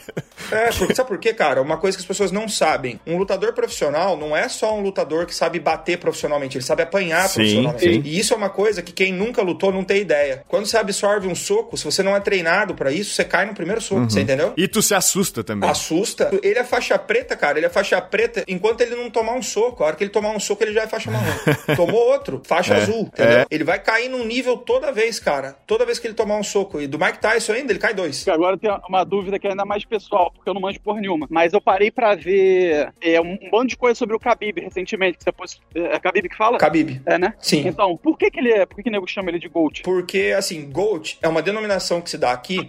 Não, não, tô ligado que é GOAT. Eu tô ligado, tô ligado. Por que que ele é o GOAT, tá ligado, da luta? Cara, porque não tem ninguém na história que lutou, que fez uma carreira igual a dele. Ele é o maior da história. Não é o meu favorito, tá? Porque ele não é um lutador empolgante. Mas fala para mim um lutador em qualquer modalidade que você conheça que nunca perdeu um round. Nossa. Cara, o Khabib nunca perdeu um round no UFC. Não é que ele nunca perdeu uma luta, ele nunca perdeu um round, ele nunca chegou perto de perder. Ninguém nunca colocou o Khabib no Magomedov numa situação de risco. Ninguém. Caralho. Você entendeu? Ele tem 29 lutas, acho que é 29, 39 lutas. Você entendeu? Ele nunca correu risco de perder, brother. Nunca. Ele lutou com os caras mais casca grossa do UFC. Imagina, tipo, o jacaré é foda, o bicho pode lutar com o jacaré e ganhar do jacaré, tá ligado? De não, boa. não tem, não tem cabimento. O Khabib treinava com urso, mano. Com urso. Ele cresceu treinando. Não, literalmente. Não tô brincando. Caralho. Ele cresceu. Tem vídeos no YouTube. Eu fiz um react já disso. Uhum. Ele cresceu lutando com um urso. Ele fazia o wrestling com um urso. Tem vídeo, você entendeu? E no UFC, ele estabeleceu um ritmo de jogo que é só dele. Mano, pera aí, eu, eu preciso perguntar, eu preciso perguntar. Como é que você convence um urso a lutar contigo? Pega o salmão, sai correndo? Na verdade, cara, é até interessante isso, né? Mas é, era um urso, obviamente, filhote no começo, e ele brincava com o urso, né? Só uhum. que a uhum. força do urso era tão grande que ele simulava os movimentos de wrestling, né? Com, Caralho. Ah, que doido. E era uma prática comum na época, né? E detalhe, ele é amigo do urso até hoje, brother. Os caras tomam breja junto. Mentira. Não, mas ele vai lá e ele visita o urso até hoje. O urso tá vivo. Caralho, que louco. Dá autógrafo, tipo. Ele virou o melhor lutador da história. E o urso virou o melhor urso da, da, da, da região também. Caralho. Tô brincando. O bicho conta história. Tem um podcast dos ursos lá que ele conta essa história. Tem, tem. Tem um podcast só dele. Eu vi a treta com o McGregor, que eu achei muito maneira. Achei muito maneira. Aí Sim. eu parei pra ver mais coisa, tá ligado? Não, o Khabib, cara, ele é um ponto fora da curva total. É, ele tá aposentado agora, né? Sim. O cinturão dele ficou à disposição do UFC e tudo. Mas dificilmente a gente vai ver alguém tão dominante quanto ele. Se você for ver, por exemplo, ah, o John Jones, nunca perdeu também. Uhum. Mas várias vezes o John Jones já, se entrou, já entrou em encrenca dentro de uma luta. Com marreta uhum. mesmo. Você entendeu? Teve momentos em que todo mundo falou assim, pô, agora fudeu, agora ele vai perder. E ele ganhava, uhum. né? Então o John Jones é mais popular que o Khabib, porque ele é... Primeiro que ele faz as tretas tudo fora do, do octagon, uhum. né? Mas porque ele também é um cara muito empolgante lutando. O Khabib não é. Uhum. Mas o Khabib, cara, ele não corre risco, entendeu? Ninguém chega perto de ganhar do cara. E isso é incrível, uhum. entendeu? É, cara é foda, né? Às vezes porque é um, um pouco do esporte ali também é o, o banter ali fora, né, cara? Falar, fazer intimidar. O é isso, né? É. Sim. Ele é o que é por causa disso. Certeza. Bicho, até sobre um assunto, né, sobre soco na cara, sobre tomar golpes. Isso é uma parada no, tipo assim, na luta que eu fui aprender, é, eu treino, tipo assim, de leve, nada comparado a treinar com um lutador de MMA, uma luta oficial. Eu nunca lutei oficialmente, nada, só sparringzinho, né? Mas assim, a primeira vez uhum. que eu uhum. tomei um soco na cara, de verdade, tipo assim, é um, um sentimento que quem realmente nunca tomou, saca? Quem vai de fora, ah, eu ganhei desse cara na porrada. Cara, você pode ser duas vezes maior que o cara. Se tu não tem experiência nenhuma de luta, tu vai apanhar. Se o cara tem experiência. Porque, tipo, um soco, além da dor que é, tipo, que nem é tanto assim, quer dizer, dói, mas não é tanto assim. É, não é a dor. Não é mais psicológico e, e, tipo assim, depende de como pega, óbvio, se te apagar, né? Mas tô falando um soco. Toma um jab ou um diretinho na cara ali, um, ou um diretaço, tipo assim, tu vai tomar e se tu não tiver preparo mental para receber aquele soco, velho, tu já era, tu já era. Porque o cara te dá um, tu já, já meio era. que stuna, tu toma mais, mais, mais, mais e acabou. Se o cara tem experiência ali, acabou, velho. Eu acho que todo mundo deveria é. tomar um soco na cara na vida pra ter humildade. Tá com certeza, com certeza. Aliás, essa geração mais jovem, que nunca brigou na escola, não fez porra nenhuma, devia muito tomar um soco devia, na cara, velho. eu treinei, né, durante a preparação, a maior parte do tempo eu treinei como macaco, com o Jorge Patino, que é um, uma lenda uhum. também. E eu fiz muito sparring com ele. E a primeira vez que a gente fez um sparring mais sério, que ele falou assim: Ó, oh, eu vou te bater. Eu falei assim: tá bom, tô preparado. Se não tiver ter respondido assim, você vai tentar. É. Cara, a primeira vez que ele encostou a mão em mim foi um bagulho assim me desconstruiu inteiro. Uhum, eu não consegui sim, fazer mais sim, nada na luta inteira, sim, sabe? então é, é, uma é. coisa, cara, que é, um, um, cara que ele, ah, ele se acha fodão, briguento e tal, eu adoraria ver esses caras uh -huh, velho. Uh -huh. Ah, eu adoraria, velho. Aliás, cara, a porrada, a porrada, aquele famoso um minuto sem perder a amizade, podia ser a solução de tanto problema, Seria, mano. velho. Ó, Seria. você pega essas tretas da maromba, cara. Você sabe, Gabriel, você me conhece. Eu sou um cara zero treta. Sim, zero. eu não fico me envolvendo em polêmica, não fico respondendo nada, porque eu não acho legal né? Acho que o mundo já tem ódio demais. Mas você pega essas tretas tudo da maromba, cara. Olha a minha ideia. Olha a minha ideia, Gabriel. Vamos fazer dinheiro. A gente abre. vamos fazer dinheiro. A gente vai abrir o MFC, o Maromba Fighting Club. Todo Mr. Olímpia e Arnold Classic que tiver feira no Brasil, a gente monta um cage redondo no formato de uma anilha, tá? Que é pra não ter canto. Ninguém vai se esconder em canto. Faz um formato de anilha e pega todas as tretas da maromba e resolve lá, cara. Caralho, botar o Horse e o Alp. Os caras lá, Botar o. Põe, quem tem treta no momento é fulano contra ciclano. É. Aqui entra, mas se come no soco. Vai, na verdade, vai ter ciclano contra ciclano, né? Exatamente. no meio da maroma. Mano, você imagina que delícia. Você imagina o dinheiro que todo mundo vai ganhar, uhum. o entretenimento que a maromba vai ter. E, mano, muito provavelmente, muito provavelmente, no final da luta, a treta acabou. Uhum. é verdade, cara. Cara, porrada porrada forever. Porrada. Porrada soluciona problema. Soluciona, soluciona mesmo. Cara, eu mesmo, eu mesmo, eu não ia nem arrumar treta, mas eu ia topar a luta com os marombras sempre, velho. Eu escolhi os mais grandão. Os mais grandão ia cansar mais rápido. E exatamente isso que acontece. Exatamente isso que acontece. Cara, é o que o pessoal fala para mim, fala assim, pô, agora que você lutou contra um cara do UFC, por que, que você não desafia alguém da maromba? Eu falei assim, cara, eu não vou desafiar alguém da maromba. Mas se alguém quiser fazer uma luta comigo de exibição, eu faria na moral. Bora, coach. Bora.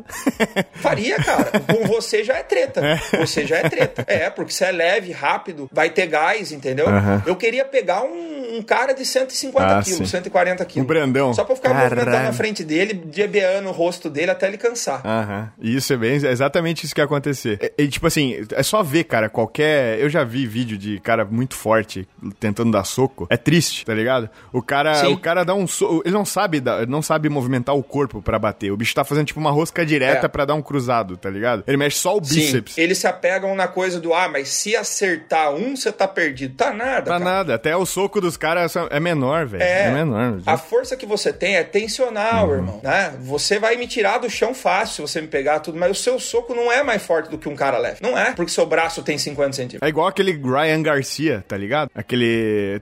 Acho que é Ryan Garcia o nome dele. É um magrelinho campeão de boxe, foda sim, pra Ryan caralho. Garcia, sim. Que ele dá... Tem um challenge dele que ele pega os caras e começa a dar body shots, assim. Ele dá só cruzadão na, na, no estômago até o cara arregar. Ele já fez isso com vários caras. Tipo, meu, ele é leve Pacquiao, demais. Porra. E pau, pau, pau, pau. Nossa Manny Pacquiao é um anão. É? Ele mata qualquer cara que ficar na frente uh -huh. dele pra lutar boxe. Sim. Entendeu? Não tem como.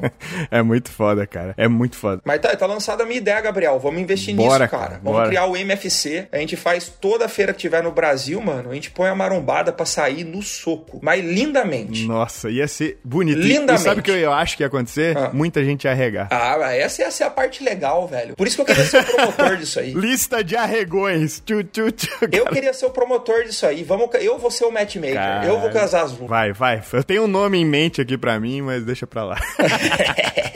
Essa treta já foi resolvida. Mas, gente, né? Nada que uma lutinha não pode acontecer aí, que ia ser da hora, hein? Uma lutinha resolve tudo, cara. Um é, minuto sem perder a amizade, irmão. Não tem problema nenhum. É, exatamente. perder a que já não tem, né? Não é? Tipo, depender da treta. animal, velho, animal. Bom, tu já respondeu, né? Perguntar se tu tem alguma luta em vista, mas tá aí a ideia, né, cara? Deixa eu perguntar outra coisa, bicho, que eu tô ligado que, inclusive, eu estou fazendo parte desse projeto também. Fitbook, mano. O que, que é este negócio? O que que tá rolando aí? Essa nova, esse novo aplicativo aí para dar um... Porra, com mais de 500 receitas aí, bicho. Como é que, como é que você dá essa história aí, esse, esse projeto? Mano? É, na verdade, a nossa ideia, cara, foi... Ele ficou muito maior do que a gente queria, né? A gente queria simplesmente uhum. fazer um livro de receitas. Sim. Aí a gente fez um compilado de mais de 500 receitas. Aí o meu sócio, o David que é um cara bem visionário, um cara que entende bem de plataforma, ele falou assim, cara, uhum. mas se, a gente fizesse um aplicativo mesmo, onde além uh, do, das receitas tradicionais, o indivíduo pudesse saber o que ele pode comer. Por que, que adianta você dar o livro de receita na mão do cara e aí tem um bolo uhum. lá que é super gostoso e tal, mas ele não sabe o quanto do bolo ele pode comer, uhum. né? E aí eu falei, mas como é que a gente resolve isso? Ele falou, cara, eu criei uma tecnologia que ela consegue dizer mediante aos macros que você tem disponíveis na sua refeição, o que se encaixa naquilo. Uhum. Falei, como assim, David? Ele falou assim: ó, vamos supor que você já fez bastante refeição no seu dia e te sobrou ali 40 gramas de carboidrato, 30 gramas de proteína, 15 gramas de gordura pra você fazer numa refeição. Você só tem isso para comer no dia. E você quer comer algo gostoso. Você entra no aplicativo, coloca o quanto você tem para comer, 40 de carbo, 30 de proteína, uhum. 15 de gordura e dá search o aplicativo te mostra tudo que se encaixa nessa receita para você. Ah, às vezes encaixa uma pizza ali, né? Às vezes encaixa um bolo, às vezes encaixa um sorvete, entendeu? E você não sabia. Então, pra, pra pessoa que tá em dieta, cara, que tá manipulando os macros, tá contando as calorias, tudo. Uhum. E que tá enjoada, principalmente, principalmente das coisas que tá comendo, é, né? O Fitbook, ele é um refresh, cara. Ele é uma luz no fim uhum. do túnel para você aprender que você pode comer coisas diferentes do que você estava acostumado sem sair da sua dieta. Uhum. Então o Fitbook, ele, ele hoje ele é um app que ele tem funcionalidades, vamos dizer, parecidas com a do MyFitnessPal, que é bem famoso, né? Que, que é o líder uhum. do segmento, onde você pode personalizar desde o começo você pode personalizar suas calorias e seus macros. Você não fica refém da calculadora do, do app. Uhum. Você pode entrar lá, por exemplo, ó, eu tenho um coach, eu tenho uma nutricionista, ela já me passou quanto eu tenho que comer. Sem problema. Esquece o cálculo do app e entra direto as calorias e os macros que você precisa comer. Dali para frente, uhum. segue sua vida normal. Ou, se você quiser uma perspectiva da minha metodologia de trabalho, nós criamos uma calculadora de taxa metabólica basal, de gasto calórico total, baseada no que eu passo para os meus atletas. Então você escolhe seu objetivo objetivo ali é ganhar massa, é perder gordura, é manutenção, não interessa. E vai vir um porcionamento de calorias e macros adaptados da mesma forma como eu passo para os meus clientes, que é o mesmo cálculo que eu uhum. faço né? Que não é aquele tradicional Harris e Benedict que o cara quer Sim. secar, entra lá, faz o cálculo e dá que ele tem que comer 3 mil calorias, sabe? Uhum. Fica totalmente fora do, do, do padrão uhum. que ele deveria comer e tal. Tá, corta o meio que o, a, o tempo de experimentação, né, cara? Por um, porque tu já tem muito mais experiência, é, tipo, do que usar o genericão, tu já tá com o teu, tua experiência, né, de anos aí colhendo dados de alunos, de casos pensados, casos tipo de pessoas realmente, de clientes, de alunos, Sim. e aí tu consegue dar uma filtrada nisso e fazer um negócio mais direcionado de verdade para não ter erro. E isso é bom para principalmente quem tá começando aí, né, cara, que ou tá meio que estagnado, tá querendo, pô, dar um up aí, tá, putz, não sei o que eu faço. Às vezes é só um ajuste desse, é. colocar receitas novas no dia a dia, coisas que você gosta de comer, que isso é muito importante. Com certeza. Porque a coisa mais importante de todas, de todas, de todas, de qualquer coach pode me falar aí, cara, é a consistência. Se o cara faz uhum. o negócio sem errar por mais tempo, sacou? Se ele ficar ah, não, depois eu começo de novo, agora é. não deu pra fazer 100%. Tipo assim, e o que que faz você ter que ser consistente? É que você gostar do processo, tá ligado? Com certeza. Que aquilo não seja um peso para você, cara, isso é fundamental. Eu encorajo muitas pessoas, apesar de eu mexer com esporte super extremo, né, Gabriel? Você uhum. sabe disso. Sim, sim. Eu sim. encorajo as pessoas a não irem pra restrição, a não ser que seja realmente algo momentâneo, com um prazo de início e de final, né? Uhum. Você começar, por exemplo, uma dieta, cara, comer aspargo com tilápia, você come um mês, dois meses, mas você não vai viver assim, brother. Quando aguenta, né? né? Uma é, semana, às vezes. É a geração low carb, cara, que não come carboidrato nunca, mas até quando você não vai comer carboidrato, sabe? Então, eu, eu encorajo as pessoas a terem consciência. E o que, que é legal? A gente conseguiu unir a ciência da dieta flexível dentro uhum. de um app que ensina nutrição. Porque vamos supor, cara, que você tá olhando a receita ali, mas você quer criar a sua. Você quer criar a sua, uhum. né? Eu quero fazer um bolo para eu comer. Você pode, na seção de criar receitas, você pode colocar os ingredientes do seu bolo e a hora que você for colocando ali, porque a gente tem uma lista que é da Taco, que é a maior tabela uhum. de nutrição do Brasil, né? Aceita é, cientificamente. Mais confiante, mais confiável, mais confiável. É, e você pode, através dela, ver as calorias e macros de cada item que você está colocando naquele bolo. Então, olha que legal, tem uma usuária do Fit, Fitbook que ela estava fazendo uma receita de um bolo em que ela ia usar é, meio pote de margarina, o equivalente a 200 gramas, se eu não me engano, de margarina na receita. Uhum. Para um bolo inteiro não é muito. E ela foi fazendo testes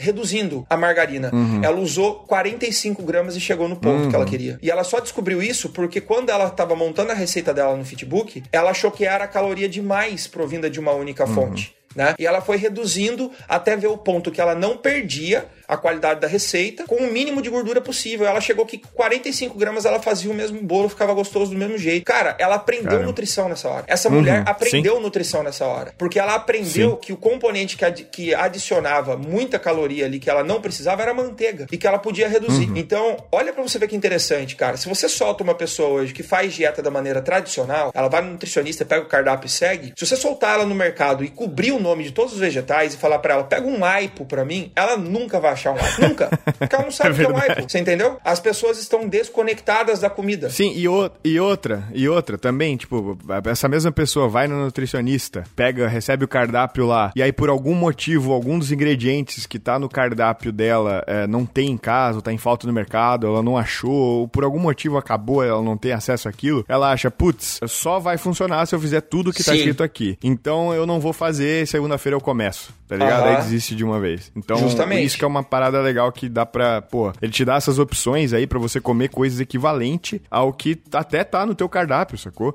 Porque, porra, é isso que é animal, velho. Justamente. A ideia é que você tenha uma base alimentar, que você coma uhum. limpo na maior parte do tempo, mas que naquele momento em que você ficou desesperado, acordou um dia e fala: Meu, hoje eu preciso de uma sobremesa. Cara, uhum. começa seu dia imputando a sobremesa dentro do, do app. Você vai Sim. ver o impacto calórico que aquilo tem, o quanto aquilo consome uhum. dos seus uhum. carboidratos, o quanto consome das proteínas, o quanto consome da gordura, e aí você constrói seu cardápio daquele dia em torno daquilo. Olha que interessante. Uhum. Se você vai furar a dieta, por exemplo, numa sexta-feira à noite, é aniversário da sua esposa ou do seu marido, não importa importa. Você vai sair com ele e vai comer aquele prato de massa que você ama do restaurante X. Você entra, procura uhum. aquele prato de massa, coloca ali dentro do app, né? Ele tem muitos pratos comerciais já pré-prontos uhum. dentro dele. Você coloca aquilo ali e fala: pô, esse jantar vai me consumir 1.200 calorias. Eu tenho mais 800 para gastar no meu dia. Pô, dá para uhum. você fazer refeições de whey com aveia, né? Com fruta Sim. e iogurte, que tem um impacto calórico uhum. baixinho e você tá guardando calorias boas para comer à noite. Dá para viver assim? Não, não dá. Uhum. Entendeu? Mas, Mas para dia... dias em que você quer sair da dieta sem ter impactos negativos no seu corpo, isso é fundamental. E só com um app capacitado para isso, para você fazer algo fidedigno, entendeu? Sim, animal, cara. É uma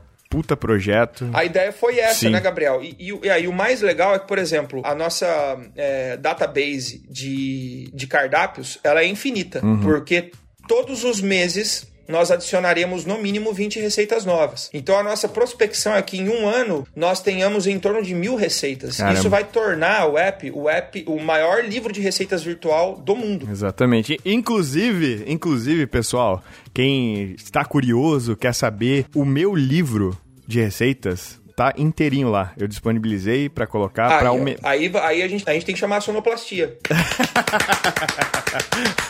então, cara, o livro, o meu livro tá lá inteiro para vocês, o meu primeiro que é, pô, foi um baita trampo fazer quem acompanhou na época sabe, foi, putz, todas as, as receitas, assim, realmente fiz pensando na facilidade de reproduzir, de que eu poderia fazer. Eu não sou um as na cozinha, eu me viro e eu fui aprendendo na necessidade. Eu fiz várias coisas do tipo, a, essa sua aluna ou a, essa usuária que, tipo, foi reduzindo a quantidade de manteiga ali para ver os macros certo e mesclando com o sabor. Eu fiz isso muito tempo. E aí eu condensei tudo o que eu já tinha aprendido e feito, é, né, coisas que eu fui vivenciando, pegando receitas que o pessoal curte, versões minhas, e aí eu fiz esse livro aí. Foi um tempão para desenvolver, foi mais de um ano só trabalhando nessas 50 receitas que tem nesse primeiro livro. E elas todas estão aí no Fitbook, que ainda tem mais essa funcionalidade, né, cara? E inclusive, se você ainda quiser usar o MyFitnessPal e tal, e estiver usando, ele tem um botão no próprio aplicativo que você pode jogar aquela receita no MyFitnessPal. Então, é, a, fun a, funcionalidade que eu tinha nos meus e-books, que ainda tem, inclusive, né? Uhum. De, de escanear o código de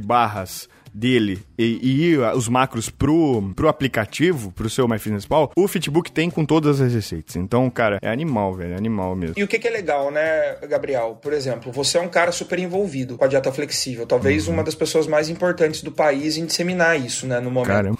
é bem importante, cara, que a gente deixe claro para as pessoas que o que a gente reuniu ali são realmente pessoas que são engajadas nesse meio. Uhum. Então, por exemplo, quando o Gabriel Aronês coloca o livro dele ali dentro, oportunizando que você é, é, possa ver as receitas que o Gabriel consome no dia a dia dele, que ele recomenda, que ele acha que são melhores e tal, você está entrando dentro de uma comunidade que, assim como o Gabriel, tem outros influenciadores que também vivem é, através da dieta flexível e que também estão imputando ali dentro as suas receitas, as suas criações. Então você vai participar de uma comunidade, cara, que está o tempo inteiro atualizando é, é, a, a, plataforma com é, novas criações, novas receitas, novos pontos de vista, novas proporções, uhum. Né? Tem filtro lá dentro para você ver as dietas vegetarianas, veganas, para celíacos, Sim, para é lactose free, para uhum. tudo isso. Então você é o seu universo, né? Sim. Sem limitações. Não tem. Ah, mas para quem que é o Fitbook? Para quem come.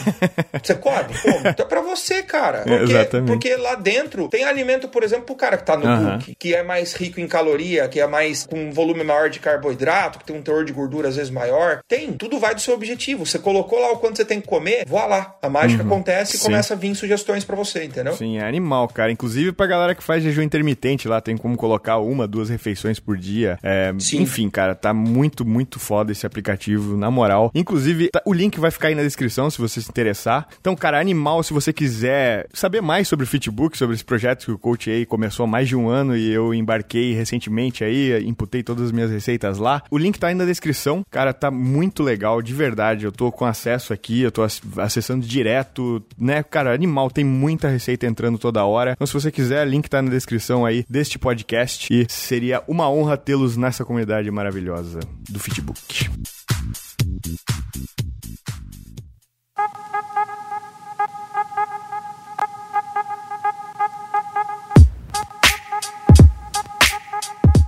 Então, coach, diga aí, cara, quais são os seus próximos planos aí pro futuro? Como é que o Logan tá? O que que tu... Né, agora, vocês recentemente aí, é, se tu, tu, quiser contar rapidinho, assim, eu sei que a gente já tá com uma hora e pouco de programa, mas contar rapidinho aí sobre o Logan, sobre como é que foi é, a chegada dele na sua vida, que agora vocês conseguiram, né, agora ele é oficialmente o seu filho oficial, real oficial, cara, tipo, fiquei muito feliz em ver isso, foi animal, velho, puta que pariu. Vou resumidaço pra vocês entenderem verem, é, eu era um cara extremamente medroso, com a ideia de ser pai, uhum. com a ideia de ter alguém que dependa de mim mesmo, porque por mais que a gente que eu seja casado, a Dora não depende de mim, ela se viraria muito bem sozinha, uhum. né? Mas um bebê não, cara. O bebê depende de você, é o seu trabalho que alimenta ele, é a sua forma de pensar que vai montar o caráter dele, sua forma de agir. E eu morria de medo disso. E agora que eu tô tendo a possibilidade de ser pai, eu me descobri, Gabriel. Eu entendi muito de como eu lido com as pessoas, uhum. né? Eu sempre fui um um cara que eu fui visto pelo meu atleta, pelos meus amigos, uhum. como um paizão mesmo, como um, uhum. né, um cara que ele vem pedir conselho, Sim. um cara que ele quer uma palavra, às vezes, de motivação e tal. E eu percebi que isso era a paternidade aflorando em mim enquanto eu ainda não era pai, né? Uhum. Eu tentava ser é, protecionista, um pouco mais pai dos meus amigos às vezes, dos meus atletas e tal, porque era o que eu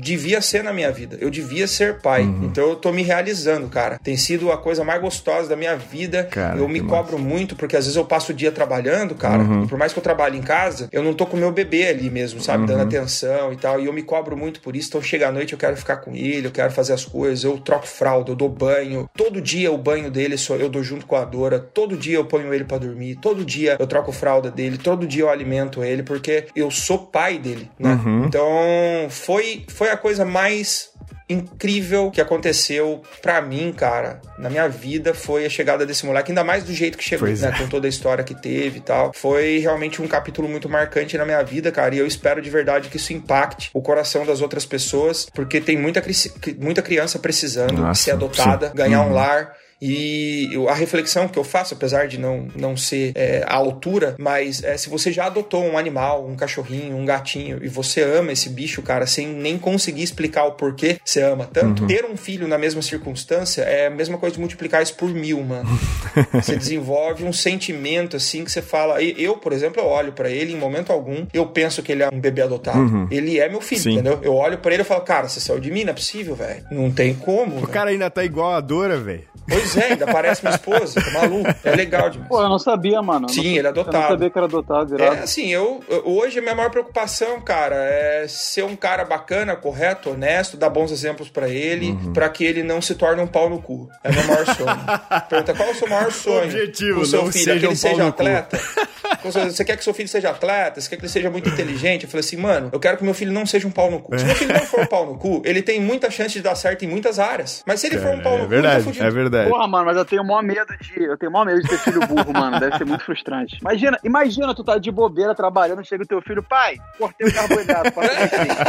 Porra, mano, deve ser triste pra caralho, mano. Não, esse, esse vai ser bem instruído. Cara, o Guri vai começar a treinar com uns 10 anos, ou se duvidar, daqui a pouco já vai estar tá treinando. Esse bicho tá, tá, tá, bem instruído aí, cara. Cara, tô louco pra conhecer o Logan Mas pessoalmente, irado, inclusive, e que as minhas nenéns, né, cara, vão, vão ficar apaixonadas por ele. Vão ter que disputar aí a vaga. Serão duas meninas, né? ele vai ser um pouquinho mais velho, pá. Vai ser Sim. o. Olha, ai, ele mora nos Estados Unidos. Ai, Logan, ai, meu Deus. Tipo, vai ser isso aí, cara. muito que... legal. Eu, eu quero muito candidatar, eu quero muito candidatar o Logan pra essa vaga, porque uma cria sua e da Amanda não tem muito como ficar feio, né, velho? Vocês são bonitos pra caralho, vamos combinar.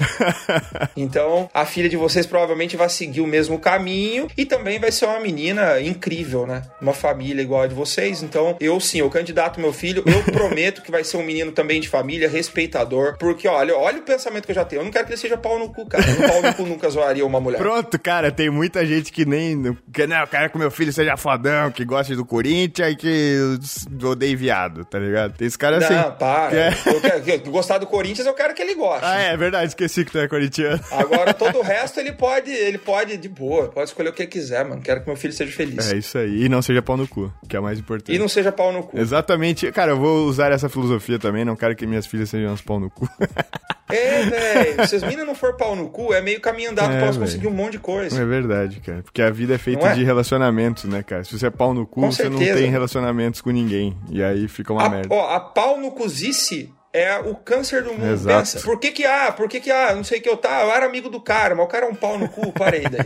Viu? Aí, Rubens, tu podia encorajar o Gabriel a fazer um negócio que eu já falei no, no ouvido dele, mano, metaforicamente, né? Ainda não tive o privilégio de ver essa lataria ah. pessoalmente. Que é de, por exemplo, mano, fazer um teste que é o seguinte: equipar a alimentação em casa vai ser tudo igual, mas coloca uma filha no crossfit e a outra na musculação. Vê como isso vai afetar, mano. São gêmeos. Puta que pariu, é um puta, é um puta estudo de caso. Tem um laboratório em casa. Pô, vai ser um estudo mesmo, velho. E não pode comer, só tem que. Nossa, elas têm que treinar na mesma academia, com um box, tipo, na academia com um box de. Tipo, no mesmo horário, tá ligado? Vou, vou te dar um conselho só, cara, pelo bem dessas meninas. Coloque ela em duas coisas, mesmo que elas não sigam depois, tá? Uhum. Balé e natação. Ah, sim. Vou querer, vou querer Faça botar isso. mesmo. Vou querer botar mesmo. Porque depois que elas crescerem, se elas não gostarem, não tem problema, mas elas vão ter aquela doçura uhum. da, de ser bailarina, que é incrível. Postura, postura, postura, eu acho linda a postura. É véio. incrível. E natação pro desenvolvimento motor fino delas é incrível, cara, porque é a uhum. única modalidade que você pode colocar desde bebê e a criança já aprende motricidade, tudo isso. Né? É o que eu vou fazer com o Logan. A hora que eu puder, eu vou socar ele na água, porque eu não fiz isso, eu morro de medo de, de, de medo de me afogar.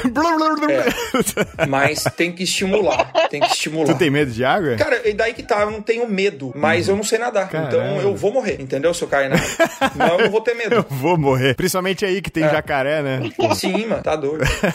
ah, Ah, sempre tem uma boiazinha, né, mano? Uma natação muito é, bom mesmo. Eu fazia quando eu tinha uns oito anos. Eu acho engraçado. Eu fazia também, mano. Eu fazia no Flamengo até. E é engraçado que, Leque, quando a gente é pequeno, a gente acha que tá, né, tá ostentando ali, tá enganando. Porra, às vezes eu não queria fazer natação, falar pro meu pai, tô com dor de barriga na hora da aula, né? Aí o pai tem que fingir que acredita, né, pra, pra porra, não desencorajar ali a, a cognição do filho. É, deixa ele me enganar aqui. Tá mal, toma um remédio, tá ligado? Era sempre na hora da aula da escola. Dor de barriga era sempre na natação na hora da aula. Cara, tinha. tinha, com certeza tinha. you Porra, eu queria agradecer demais, coach. De verdade, adoramos. Ador... Eu posso falar por mim, né? Mas eu acredito que o Ale também. Eu adorei, adorei voltar a falar contigo aí. Principalmente Prazer, né, gravando. Eu sei que é um podcast e tal, mas, porra, eu falo contigo, parece que eu tô em Orlando aí já, sacou? Que eu tô aí do que lado, top, que né? a gente tá. Porra, é muito foda, velho. É muito foda. Eu tô com uma saudade enorme de vocês, cara. Do, do Logan eu não conheci ainda, mas da Dorinha, de ti, da tua casa aí. Vai conhecer. Em janeiro eu tô indo fechar meu patrocínio no Brasil, vou levar ele. Boa, quero ver, cara. Quero conhecer conhecer é... ele. A Amanda vai estar tá extremamente barriguda. Sim, assim que eu quero ver a Amanda. tá, cara, toda hora eu tô com a mãozinha na barriga dela, querendo, tipo, vai, chuta, chuta, papai, chuta. E, cara, e cada vez mais frequente tá acontecendo. Tô dando até soluço agora, velho. Ah, mas Sim, enfim, mano. cara, queria agradecer demais, demais, demais a tua participação novamente. E, velho, pô, muito foda, foi muito foda. Pô, obrigado eu, cara. Eu que agradeço. Também é super bacana poder falar com você de novo. É uma pena que, mesmo no período que você morou aqui, a gente não ficou ainda mais próximo, né? Mas já uhum. deu pra gente fazer muita coisa junto. Vocês sempre participavam de tudo. Porra, passou Natal, velho. É, sempre participavam de tudo aqui em casa, né? Você pode ver um pouco do nosso é, estilo de vida. A gente é meio, como que eu posso dizer, polarizador, né? Tudo a gente quer em nossa volta, a galera toda uhum. reunida e tal. Mas é nosso jeito e eu agradeço muito por ter podido passar um tempo maior com vocês também. É uma amizade que a gente vai levar pro resto da vida. Com então, certeza. eu sei que a gente vai ter muitas oportunidades de gravar junto, de se ver, de produzir conteúdo, de fazer as coisas. E eu tô à sua disposição, mano, sempre que você quiser eu volto aqui pra gente trocar uma ideia e contar mentira. Tamo junto, cara. E saiba que o mesmo é sobre mim, cara. Tudo que tu precisar aí, tamo junto. É só falar que eu apareço. Então, cara. Demorou. É, então é isso, cara. Boa semana. A gente tá gravando uma segunda-feira, mas esse programa vai ao ar na sexta. E, pô, se você ouviu esse programa inteiro e pulou o começo, saiba que a gente está procurando pessoas para ajudar a gente a cuidar do canal no YouTube e no Instagram do podcast. Então, você será responsável por várias coisas, será pago, obviamente, para isso. Então, pra galera que não vai querer esse emprego, compre barras da macro que você estará ajudando essa pessoa diretamente. Então, é isso, rapaziada. Queria agradecer mais uma vez o Rubens, mais uma vez o Ale aí. E, cara, tamo junto. Muito obrigado aí pelo programa. É nós. Um abraço. Tchau.